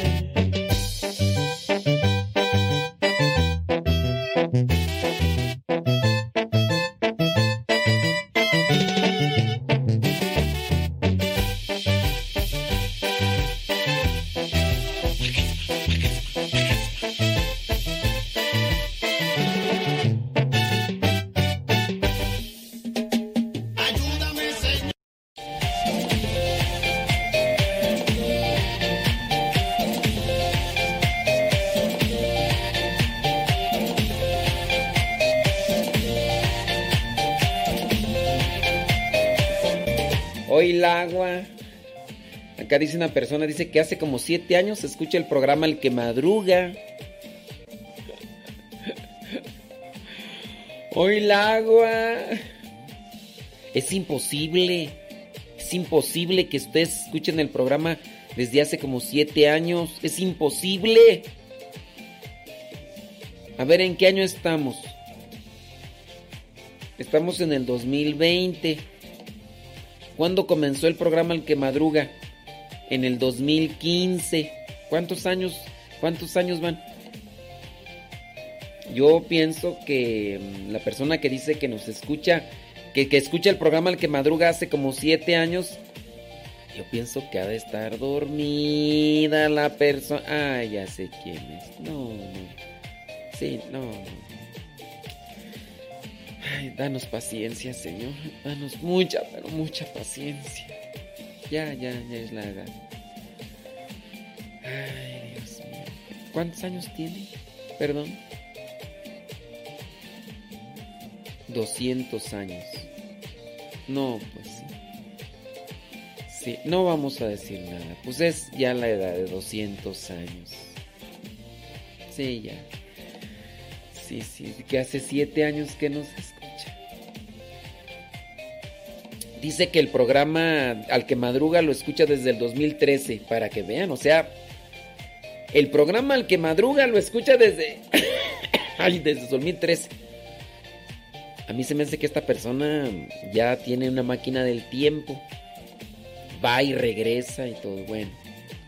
Pero es que la persona que nos está escribiendo tiene como 200 años. Entonces, este...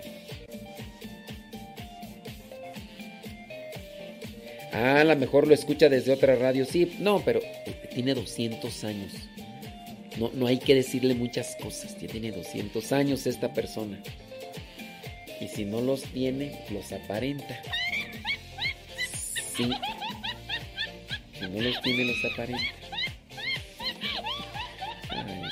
Ya, no, ya no le voy a hacer mucho caso a sus comentarios a esta persona porque sí, este, ya, ya tiene 200 si no los tiene, los aparenta. Sí, sí, sí. Ay, Dios mío. Dame paciencia, Señor. Mucha paciencia con esta persona. Pero muchísima, sí, sí, sí, paciencia, pero muchísima. Sí, ay, Bueno, a ver. Voy a tomar, haz de cuenta como que no vi nada. Haz de cuenta como que no vi nada. Vientos huracanados. Hoy la iglesia celebra a San Juan Macías, el portero, apodado el ladrón del purgatorio. Hoy día 18 de septiembre. El portero de un convento es el espejo de la comunidad, dijo alguna vez San Juan Macías al referirse al puesto que ocupaba dentro del convento. Con esta frase se animaba a sí mismo a ser atento y servicial con todos. Entonces es el espejo de la comunidad. San Juan Macías nació en España en año 1585 en Ribera del Fresno, Villa de Extremadura, en la diócesis de Badajoz, España. Siendo niño quedó huérfano de padre y madre, quedó bajo el cuidado de un tío suyo que lo hizo trabajar como cuidador de ovejas. Siendo muy joven se embarcó rumbo al nuevo mundo con el propósito de encontrar una vida mejor. Pasó por Cartagena, Colombia, Pasto y Quito, Ecuador, hasta que finalmente arribó a Lima, donde permanecería hasta el final de su vida. Allí conoció a San Martín de Porres. En la ciudad de los reyes, Juan, Juan Macías consiguió un trabajo como pastor, poniéndose al servicio de un ganadero. Juan tenía la buena costumbre de rezar siempre el rosario, costumbre que no abandonó jamás y que solía practicar durante su jornada de trabajo.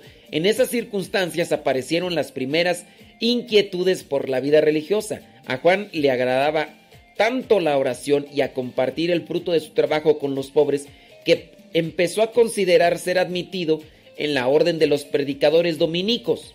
Oficialmente, perdón, inicialmente fue admitido como hermano lego y después fue aceptado en el convento recibió los hábitos en el año 1622 y se le encargó el puesto de portero.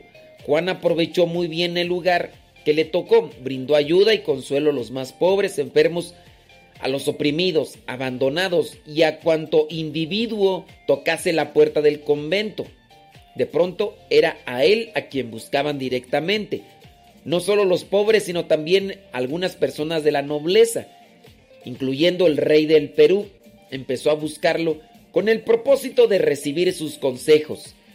El hermano Juan recorría las calles de Lima pidiendo limosna para los pobres y cuando no podía salir, cuenta la historia, enviaba a su burrito al que había pues ya educado, amaestrado para que pasara y ya la gente pues le colocaba las cosas que le iba a dar y el burrito las regresaba. Sintiendo cercana la muerte, tenía solo 60 años cuando enfermó, sus hermanos en el convento empezaron a preocuparse por qué sería de los desvalidos y todas aquellas personas que atendía Juan. Él los tranquilizó diciendo, con que tengan a Dios sobra todo lo demás. Su fiesta se celebra cada 18 de septiembre y sus devotos lo llaman cariñosamente el ladrón del purgatorio porque él siempre rezaba el rosario y pedía por los difuntos, difuntos, a los que no se le rezaba. Murió en el año 1645, fue canonizado en el año 1975 por el Papa Pablo VI. Él es el, el santo San Juan Macías. Déjame ver si está en el santoral tú. San Juan Macías, déjame ver. No está tú. No está. No lo tengo. Aquí San... No está. ¿Cómo es eso que no lo tengo? San Juan Macías. Tengo que buscarlo en el santo, en el martirologio. Déjame ver acá. Voy a poner aquí. San Juan Macías Martirologio. Déjame ver. San Juan Macías Santo. Es que el libro del martirologio lo tiene presente para el día 16 de septiembre, quién sabe por qué. Pero, pues acá dice que es el 18. Y acá dice que es el 16. ¿Cuál será correcto? Pues quién sabe, pero... Vamos a ponerlo acá. Por si las dudas. Déjame ver, San Juan Macías. Dice que es el 18 el martirologio. 16, déjame ver si lo dije el 16 tú. Y lo borramos del 16, ¿qué te parece? Sí, mira, dice religioso dominico. Lo vamos a borrar acá, San Juan Macías, Lima, Perú. Y lo dejamos para el 18. Sí, ya estufas. Lima, Perú. Ahí está.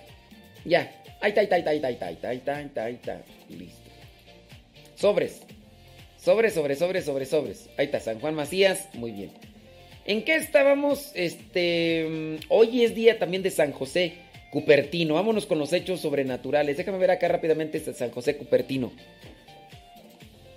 De hecho, por ahí tenemos el audio del Padre José de Jesús. Ahorita lo ponemos, claro que sí. Siete hechos sobrenaturales de San José de Cupertino, conocido como el Santo Volador. Mm. El 18 de septiembre es la fiesta de San José Cupertino, patrono de los estudiantes. Ahorita les vamos a decir por qué. Bueno, el Padre José de Jesús. Cuando nació en el año 1603, murió en el año 1663, fíjate. Fíjate.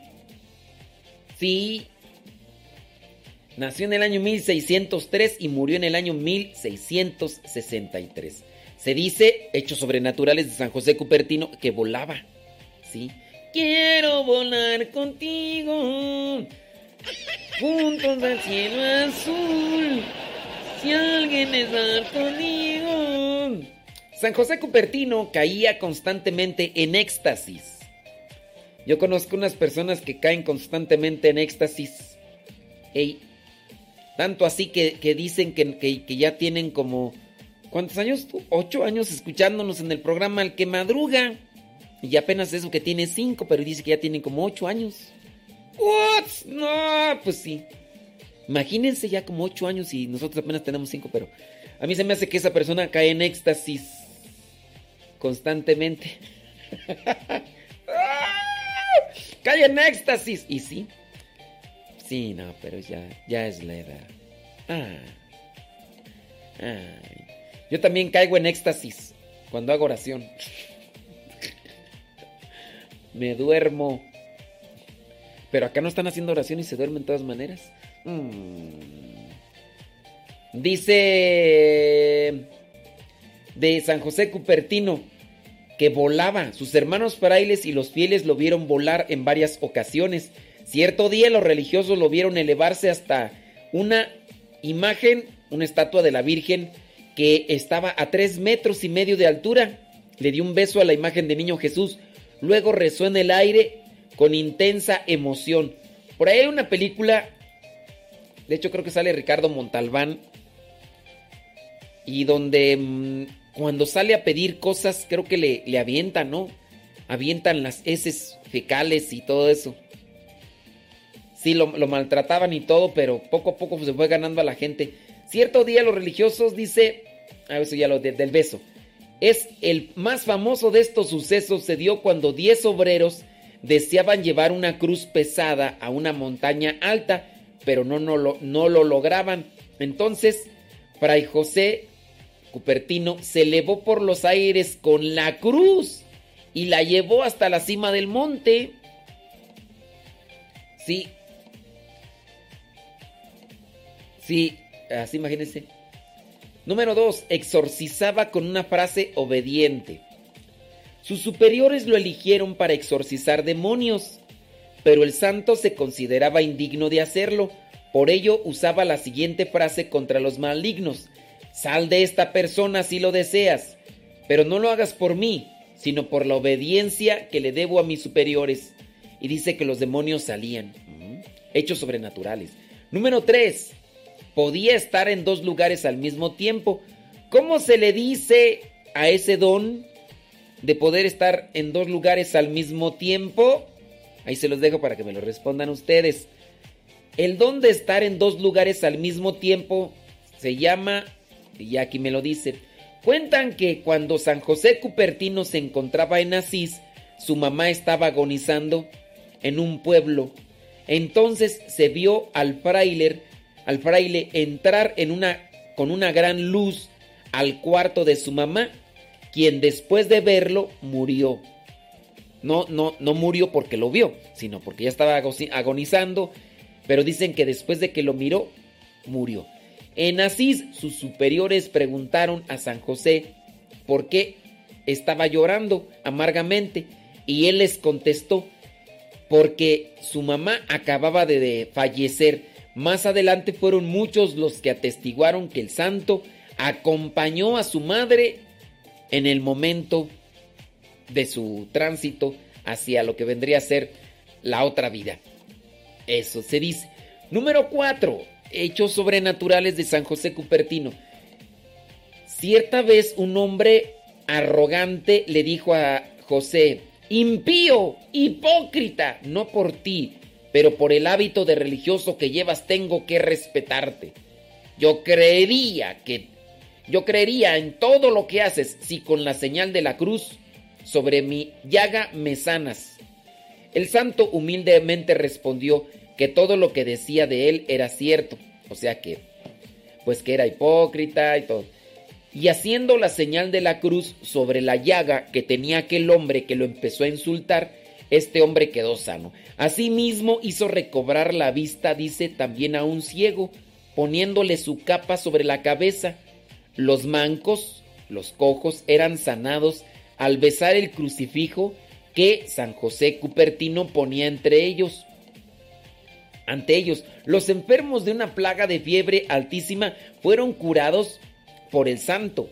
Les hacía la señal de la cruz sobre la frente y con eso sanaban. Dios, Dios se manifiesta de muchas, pero muchas maneras. Número 5. Leía los corazones y convertía protestantes el príncipe luterano John Frederick, a sus 25 años de edad, fue a Asís con dos escoltas, un católico y otro protestante.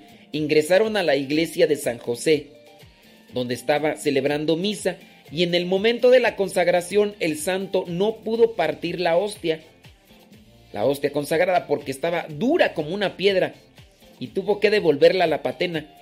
El padre José Cupertino empezó a llorar de dolor y se elevó a casi un metro de altura. O sea, tuvo donde la levitación, eso se llama así de elevarse.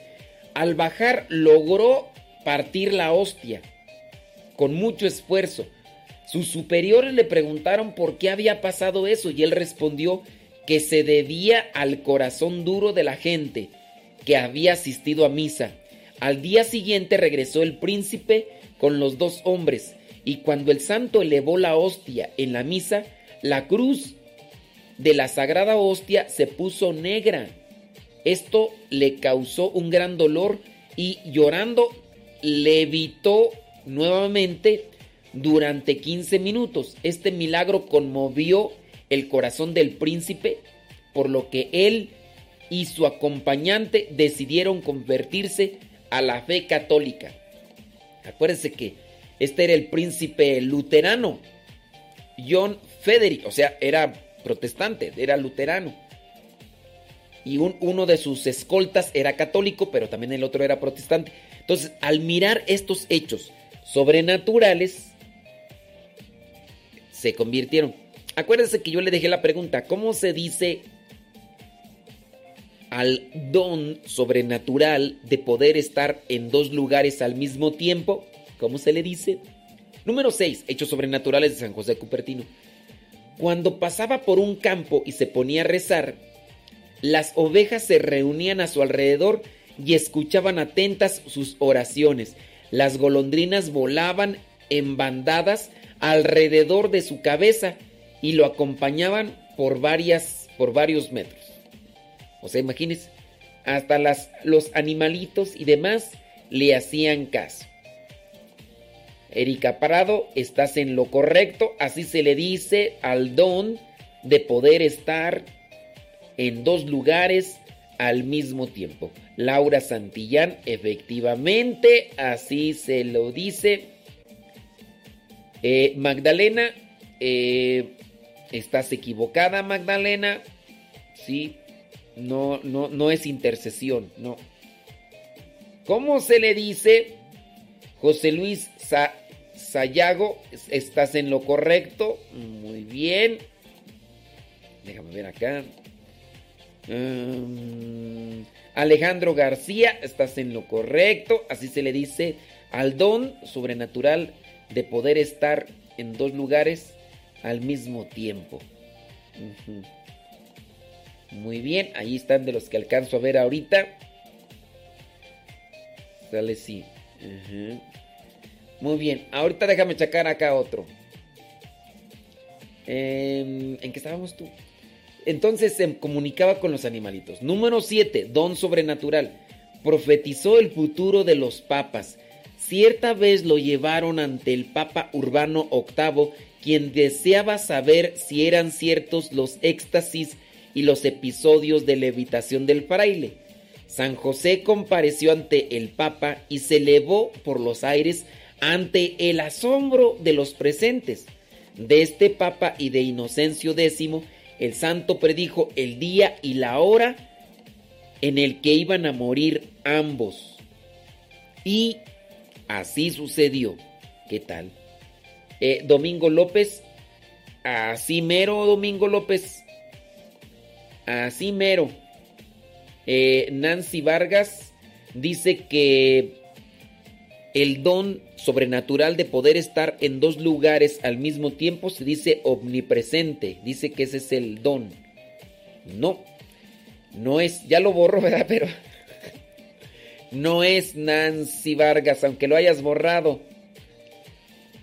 Sí, María Rangel, estás en lo correcto. Candy Ruiz, estás en lo correcto. Es, ese merengue estengues, Candy Ruiz.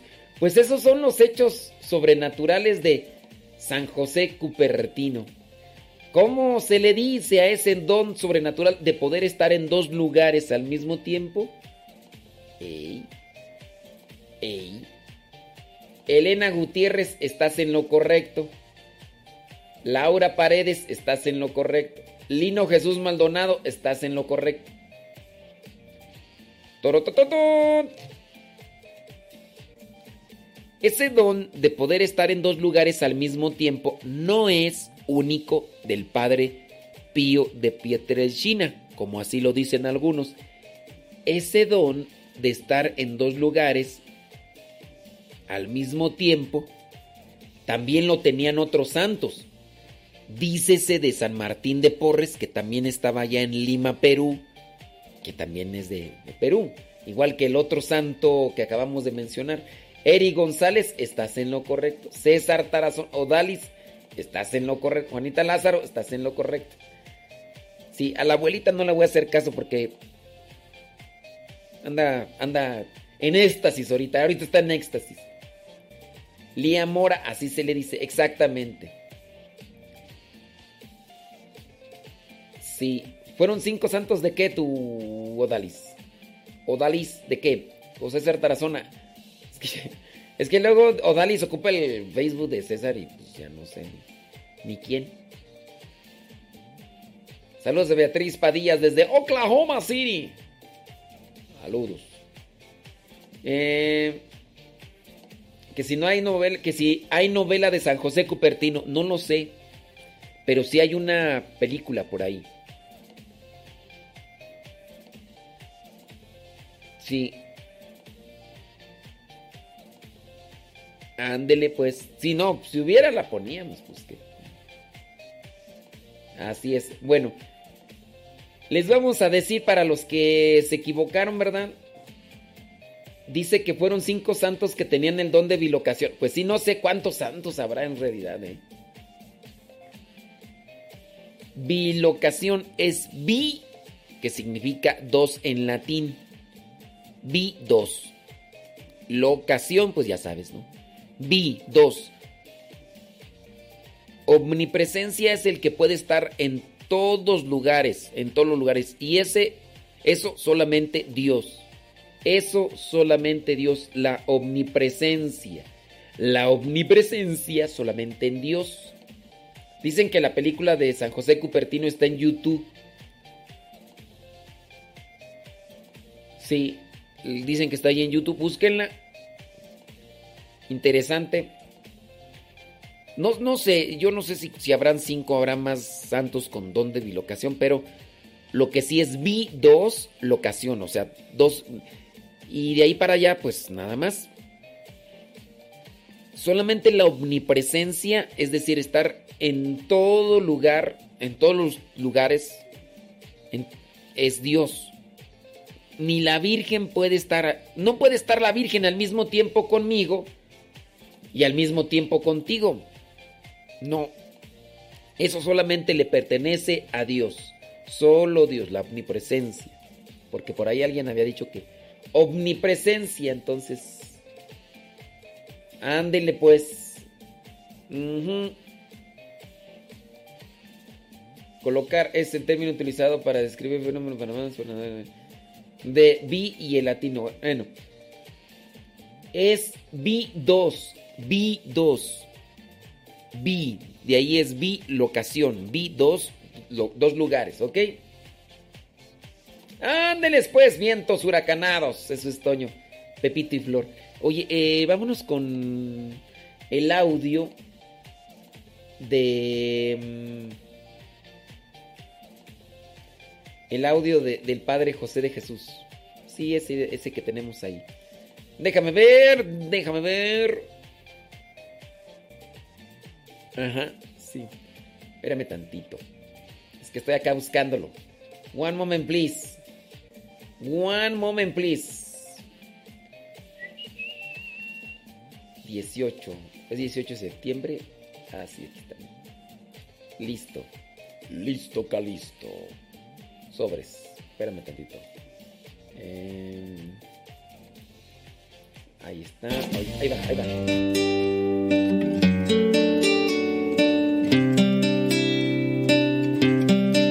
Yo no encuentro la paz es teoría, es más bien forma de vida. No se puede inventar, no es meta final, paz es vida. Soy un necio quizás por buscar esta paz en cosas terrenales que se esfuman. Mi alma quiere cambiar, quiere serenidad de por vida. Puedo sentir la paz de mi Señor, sanando y llenando de amor. Bendita paz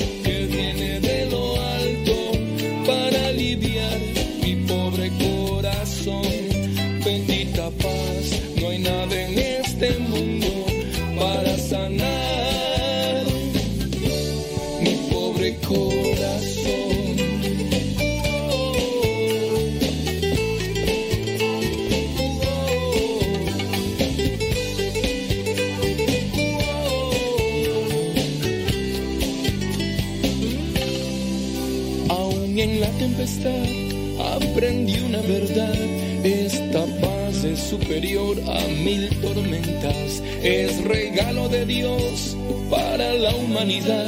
Paz divina.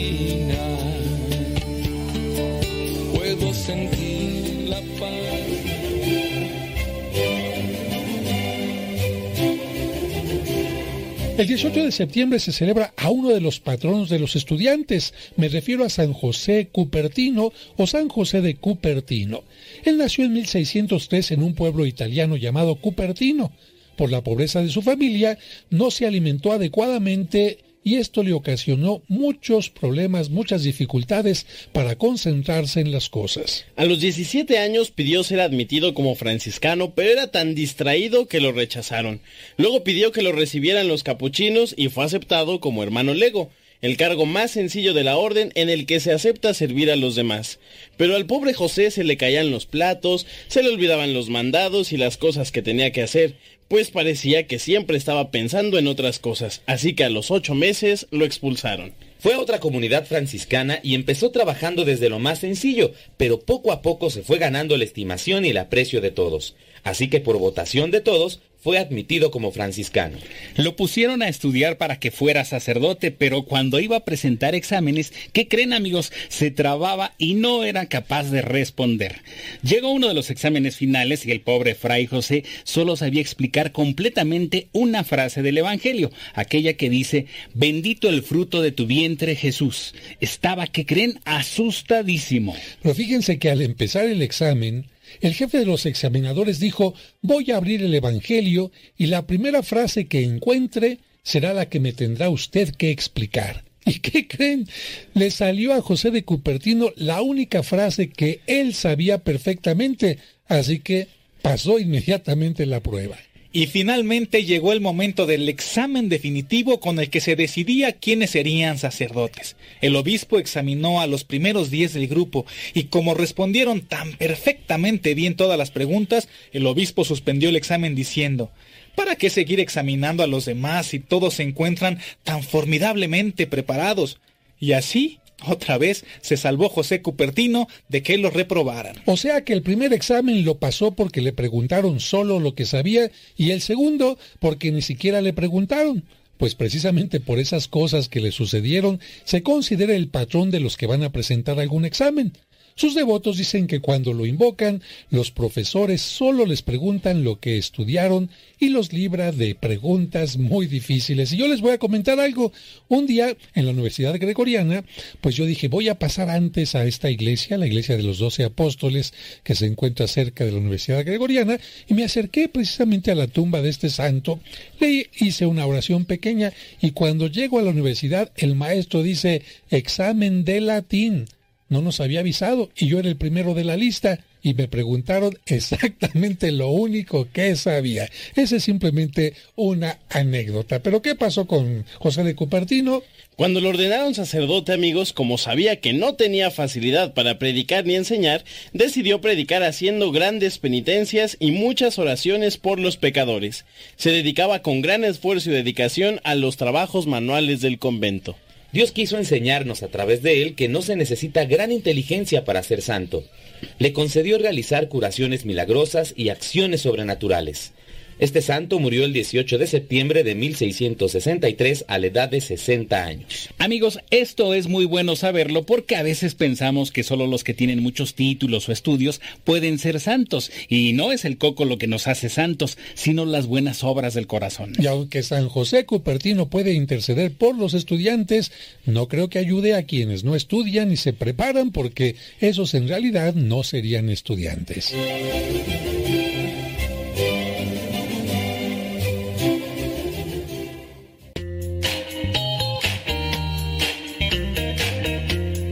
Recuerda que nuestros programas quedan grabados en el canal de YouTube.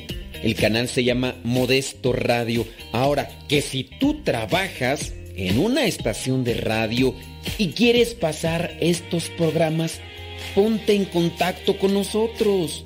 Te los podemos mandar ya editados para que en medio de cada bloque pongas los mensajes que tú creas convenientes. Si trabajas en una estación de radio, ponte en contacto con nosotros y te mandamos los programas que nosotros realizamos. Y si tú quieres escuchar programas pasados, entra al canal Modesto Radio. Modesto Radio en YouTube y ahí podrás escuchar los programas pasados.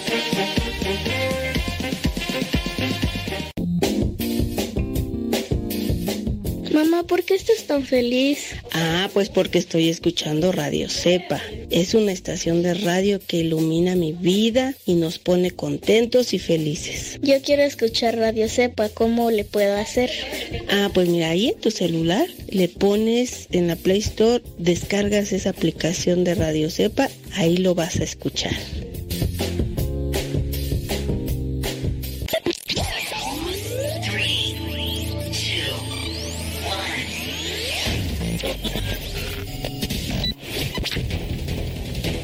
Desde agosto del 2009 comenzamos a transmitir.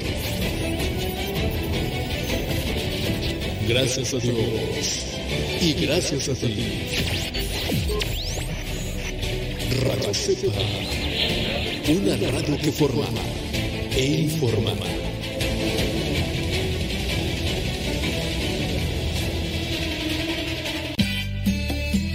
Tío Modesto, es que me gusta escuchar mucho Nano Sepa.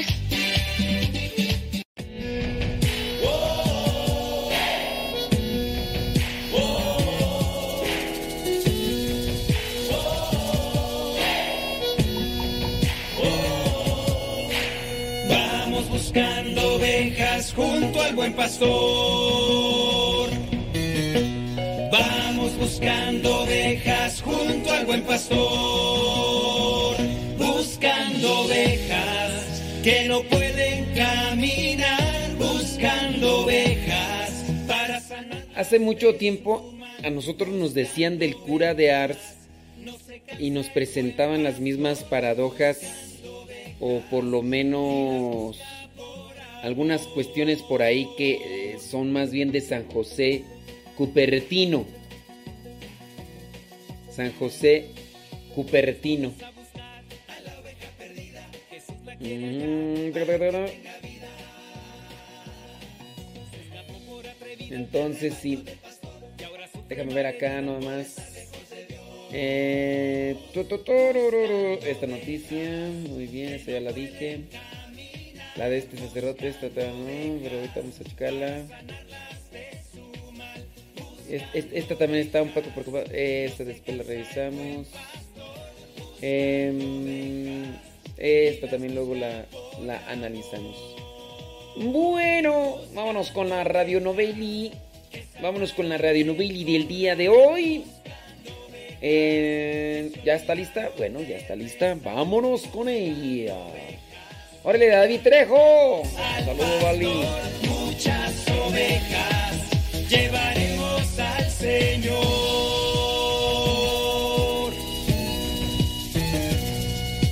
Vamos buscando ovejas junto al buen pastor. Para los que andan confundidos, eh, acuérdense que el audio tiene que decir el programa al que madruga.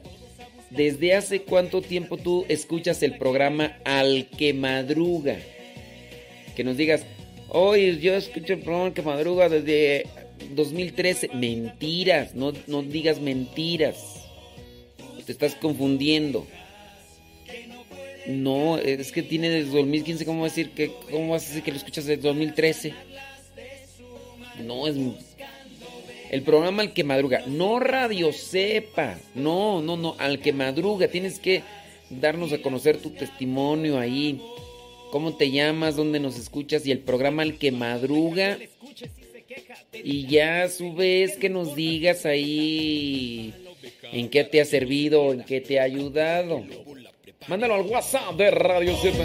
Buscando ovejas que no pueden caminar. Ahí en la Radio Novini. Buscando ovejas para sanarlas de su mal. Buscando ovejas, no se cansa el buen pastor. Buscando ovejas y las busca por amor. Oveja, no le escuches si se queja.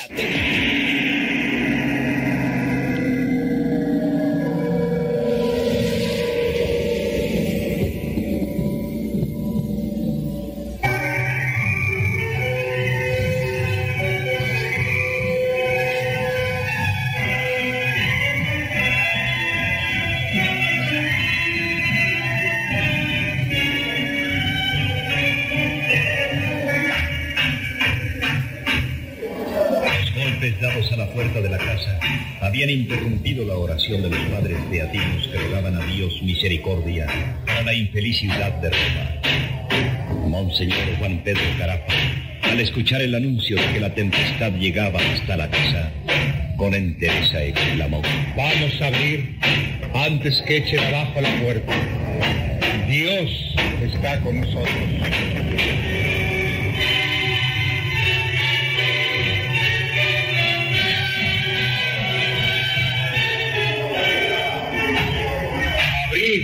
en nombre de Dios.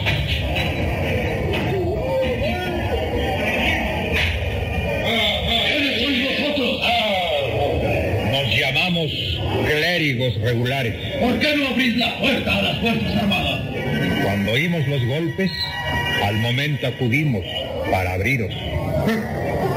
Un grupo de clérigos, vistiendo ridículas sotanas negras y tocados con bonetes. ¿Dónde está tesoros que guardáis? Nosotros profesamos la pobreza. En esta santa casa no encontraréis ni oro, ni plata, ni joyas. Con que la pobreza. Estoy seguro de que bajo esos hábitos escondéis el secreto de vuestros tesoros. El hermano Cayetano de Tien ha dicho la verdad. Somos pobres. No tenemos nada que tiente vuestra codicia. Eso lo veremos. ¡Corramos! ¡Vamos adentro! Estos clérigos dicen que son pobres. Buscaremos los tesoros nosotros mismos. Entrad si queréis. Registrarlo todo, desde el sótano hasta el desván. Si encontráis algo de vuestro agrado, llevadlo con vosotros.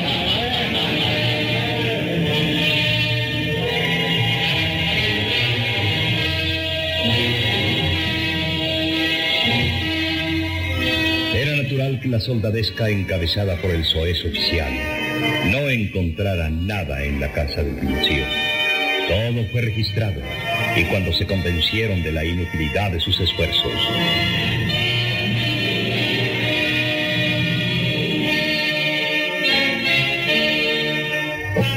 ¡Todos! ¡Vámonos de aquí! Al fin y al cabo estos hombres tenían razón. Todos ellos son más pobres que la rata.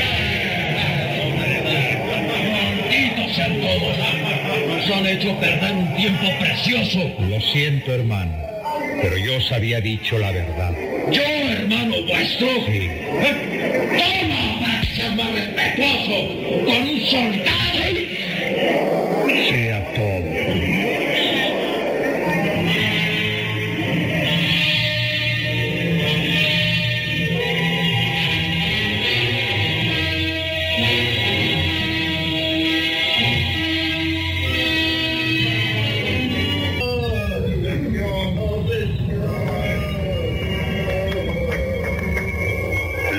saqueos espantosos de los tiempos de Alarico no fueron nada en comparación con las horribles escenas que fue teatro la ciudad pontificia.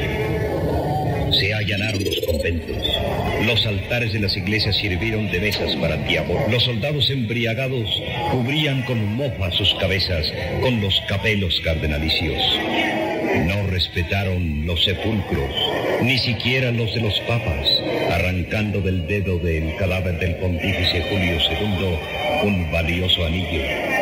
Al cardenal Araceli se le puso en un ataúd parodiando sus exequias y luego se le obligó a mendigar por las calles de Roma atado a un caballo, mientras en su palacio los soldados se emborrachaban con el vino sirviendo de copa los propios cálices sagrados. Campesinos dejaron de llevar sus mercancías a Roma y el hambre no tardó en sobrevenir.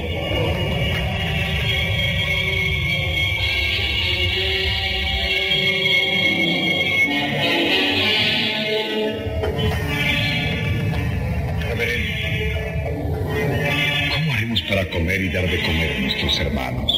Pensaba en el problema, padre Cayetano. Las tiendas han sido saqueadas o quemadas, los mercados arrasados. Vengo a proponeros algo que me parece lo único factible. Hablad, hermano. Podemos salir por las calles de Roma. He sabido que la soldadesca tiró por todas partes el pan y las provisiones que no han podido consumir. Podemos recoger algo de esos desperdicios y traerlos para nuestro alimento. ¿Y quién se atreverá a hacerlo? Yo, reverendo padre, si vos me lo permitís. Iré con vos, Cayetano. Pero padre, vos sois el jefe de nuestra orden. Dios cuidará de mí y de vos. Vamos que Dios nos cuide.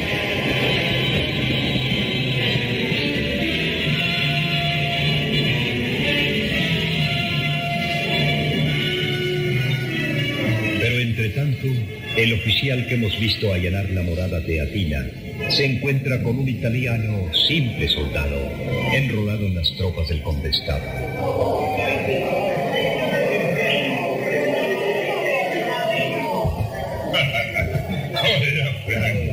¿Qué tal te ha tratado Roma? eh? Pues mira, Pablo, la verdad no puedo quejarme.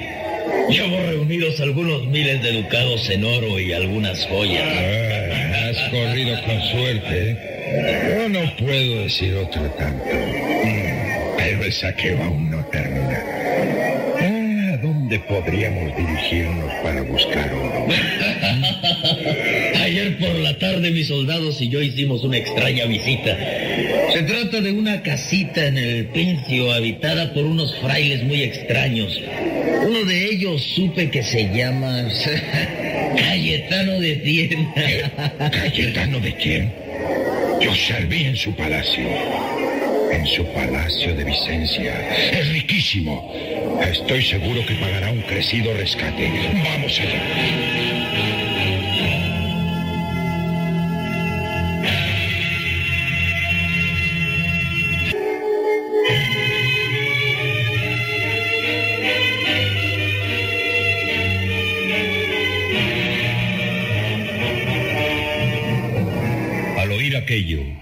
Los ojos del codicioso oficial brillaron de alegría. Por su parte, Pablo siguió diciendo.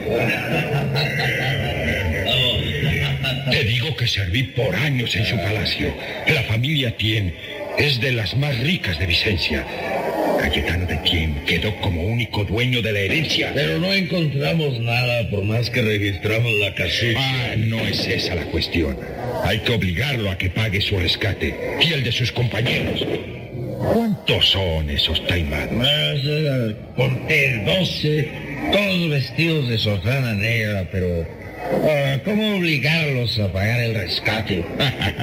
Yo conozco el medio de lograrlo. Vamos, llama a tus soldados y que nadie más se entere. Con unos seis hombres y nosotros dos tendremos. ¡Vamos, soldados!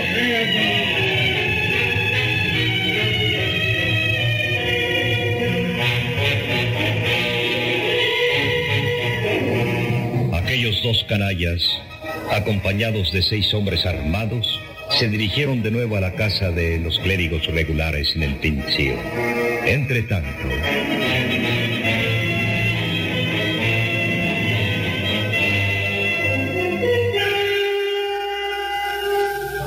Hermanos, bendigamos a Dios.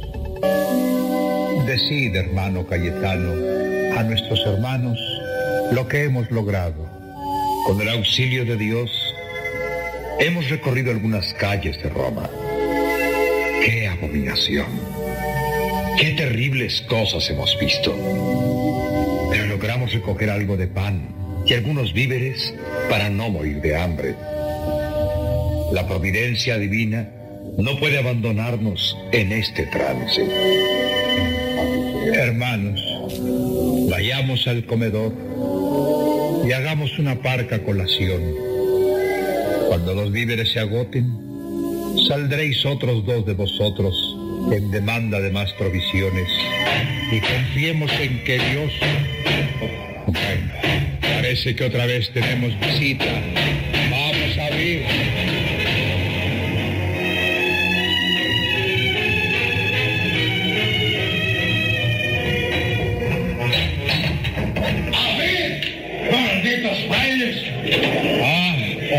Sois vos. ¡Nos habéis engañado! Pero ahora ya no podéis repetir la burla. Señor Cayetano de Tien, ¿Quién sois vos? Ah, no me reconocéis. ¿No te acuerdas de Pablo? El que tuviste a sueldo en tu palacio de Vicencia. Pablo. Oh, ¿Qué deseas, Pablo? Eres rico, muy rico. Quiero que pagues al momento en buenas monedas de oro. Un rescate por ti y por cada uno de tus compañeros. Eso o moriréis todos ahora mismo.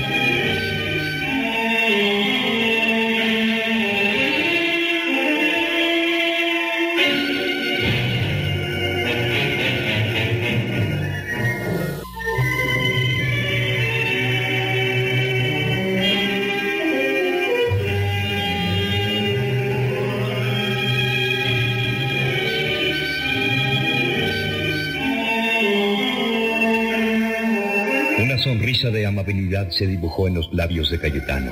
Le pareció muy fácil convencer a su antiguo criado.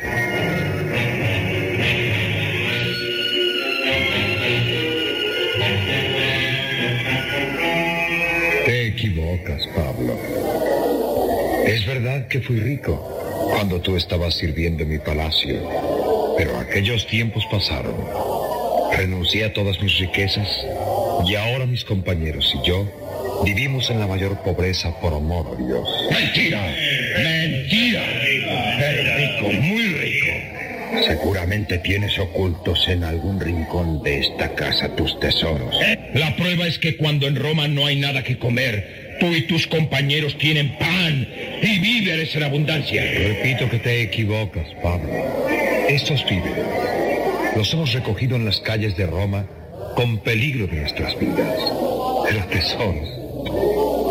Nuestro amigo el oficial. No me llames tu amigo, maldito fraile. Vos habéis registrado la casa entera. ¿Con que te niegas a entregarme los tesoros, eh?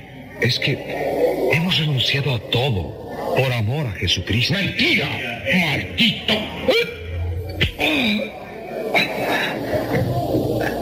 ¡A ver, soldados! ¡Atadle y si resiste! ¡Matadle!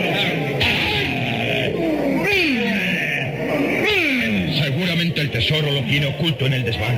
¡Vamos allá! ¡Eh, llevaos a ese hombre! ¡Vamos, soldados! ¡Vamos!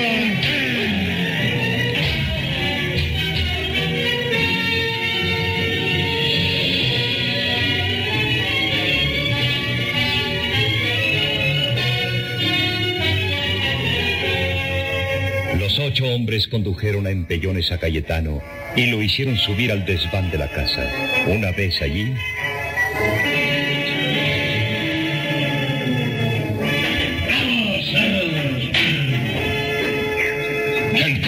el tesoro! ya os he dicho que no hay aquí ningún tesoro.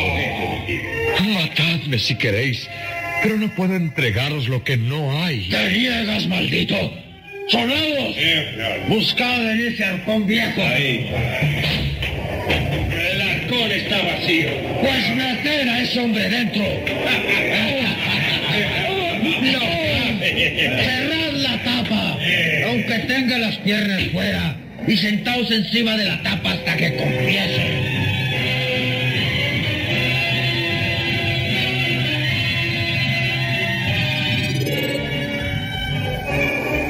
Cayetano sufrió la tortura de que le machacaran las piernas con la tapa bárbaramente. ¡Confiesa!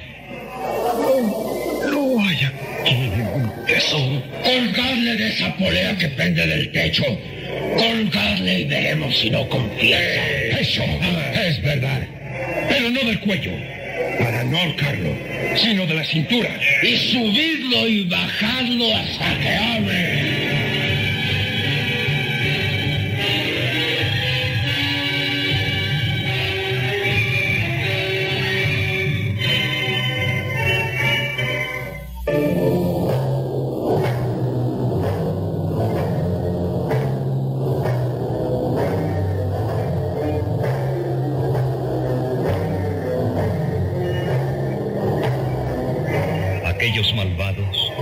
Capitaneados por el antiguo criado de la familia de Tien, sin consideración alguna, ataron a Cayetano por la cintura con una recia cuerda y luego, pasando esta por una polea que estaba pendiente del techo del desván, lo izaron subiéndolo y bajándolo dolorosamente.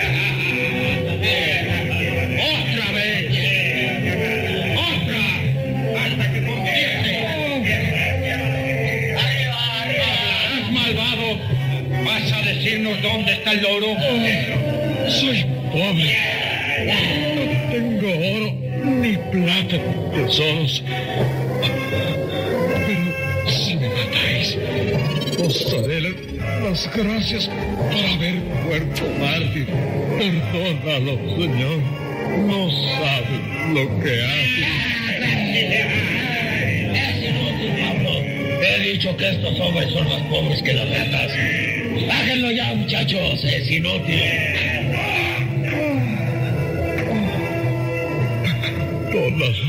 Señor. Ya hemos perdido mucho tiempo. Ni un roño ducado de oro hemos logrado. Eh, vamos a otra parte, quizás tengamos mejor suerte. Dejen ese fraile ahí a ver si se muere. Y todos los otros frailes son tan pobres como ese maldito sea.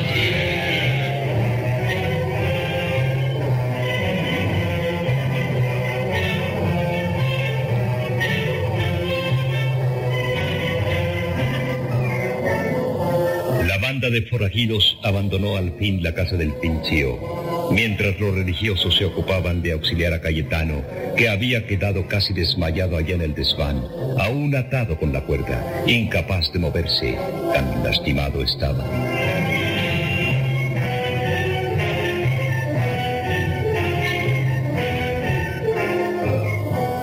Hermano, ¿cómo os han dejado esos hombres?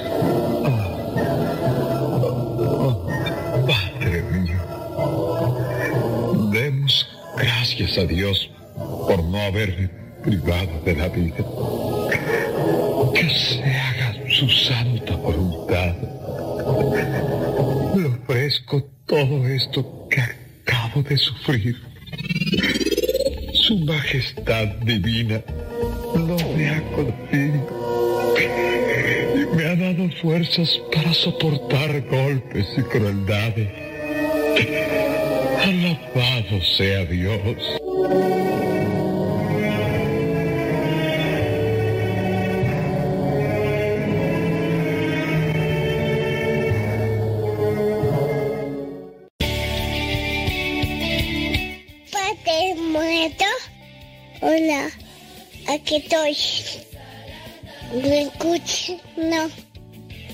Yo sé, te escucha, no.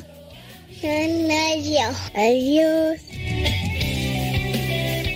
Escucha radiocepa.com.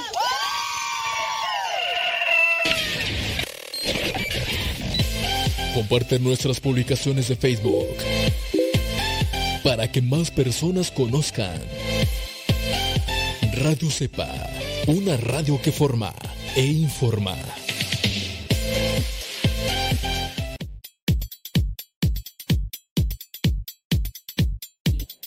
Es viernes y el cuerpo lo sabe. Oiga, muchísimas gracias a los que estuvieron ahí conectados a mm, Facebook y YouTube. Ha llegado el momento de hacer el corte y nos encontramos en un ratito más. Por ahí viene el programa Lío Misionero. Ya lo mandaron, ya lo mandaron, ya llegó, hermano Lalo, ya llegó, ya, ya llegó, ya llegó. Entonces nos vamos a desconectar del Facebook y YouTube. Oiga, un favorcito, si se puede. No se confunda, por favor. No se confunda. El programa al que madruga. ¿Ok? ¿Hace cuánto tiempo que escuchas el programa? El programa al que madruga. Acuérdate que el programa comenzó en el 2015. Ujú. Entonces, ¿hace cuánto tiempo que escuchaste el programa al que madruga?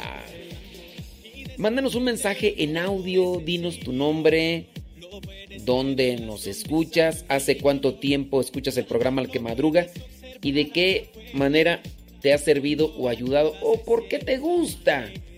¿O por qué te gustan? Dinos, por favorcito, si se puede. Pues mándanos un mensajito del audio al WhatsApp de Radio Cepa. Al WhatsApp. WhatsApp, WhatsApp, WhatsApp, WhatsApp, WhatsApp. Y entonces, nos desconectamos de Facebook, de YouTube. Gracias, muchas, muchas, muchas gracias. Un ratito más nos conectamos con el programa de todo un poco, ya saben.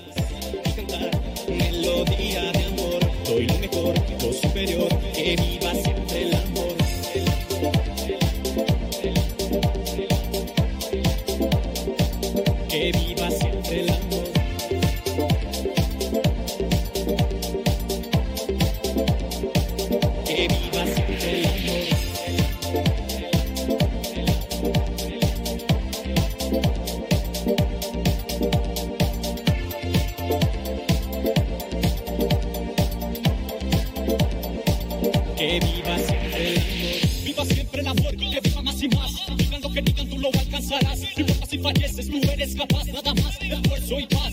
Viva siempre el amor, que viva más y más. Digan lo que digan, tú lo alcanzarás. No importa si falleces, tú eres capaz, nada más, esfuerzo y paz. Cuando estoy enamorado me siento bien, le sonrío al que conozco y si no también. Busco siempre la manera de expresar, con hechos y palabras de demostrar. Y descubrir del amor es sencillo, lo puedes ver en la sonrisa de un niño.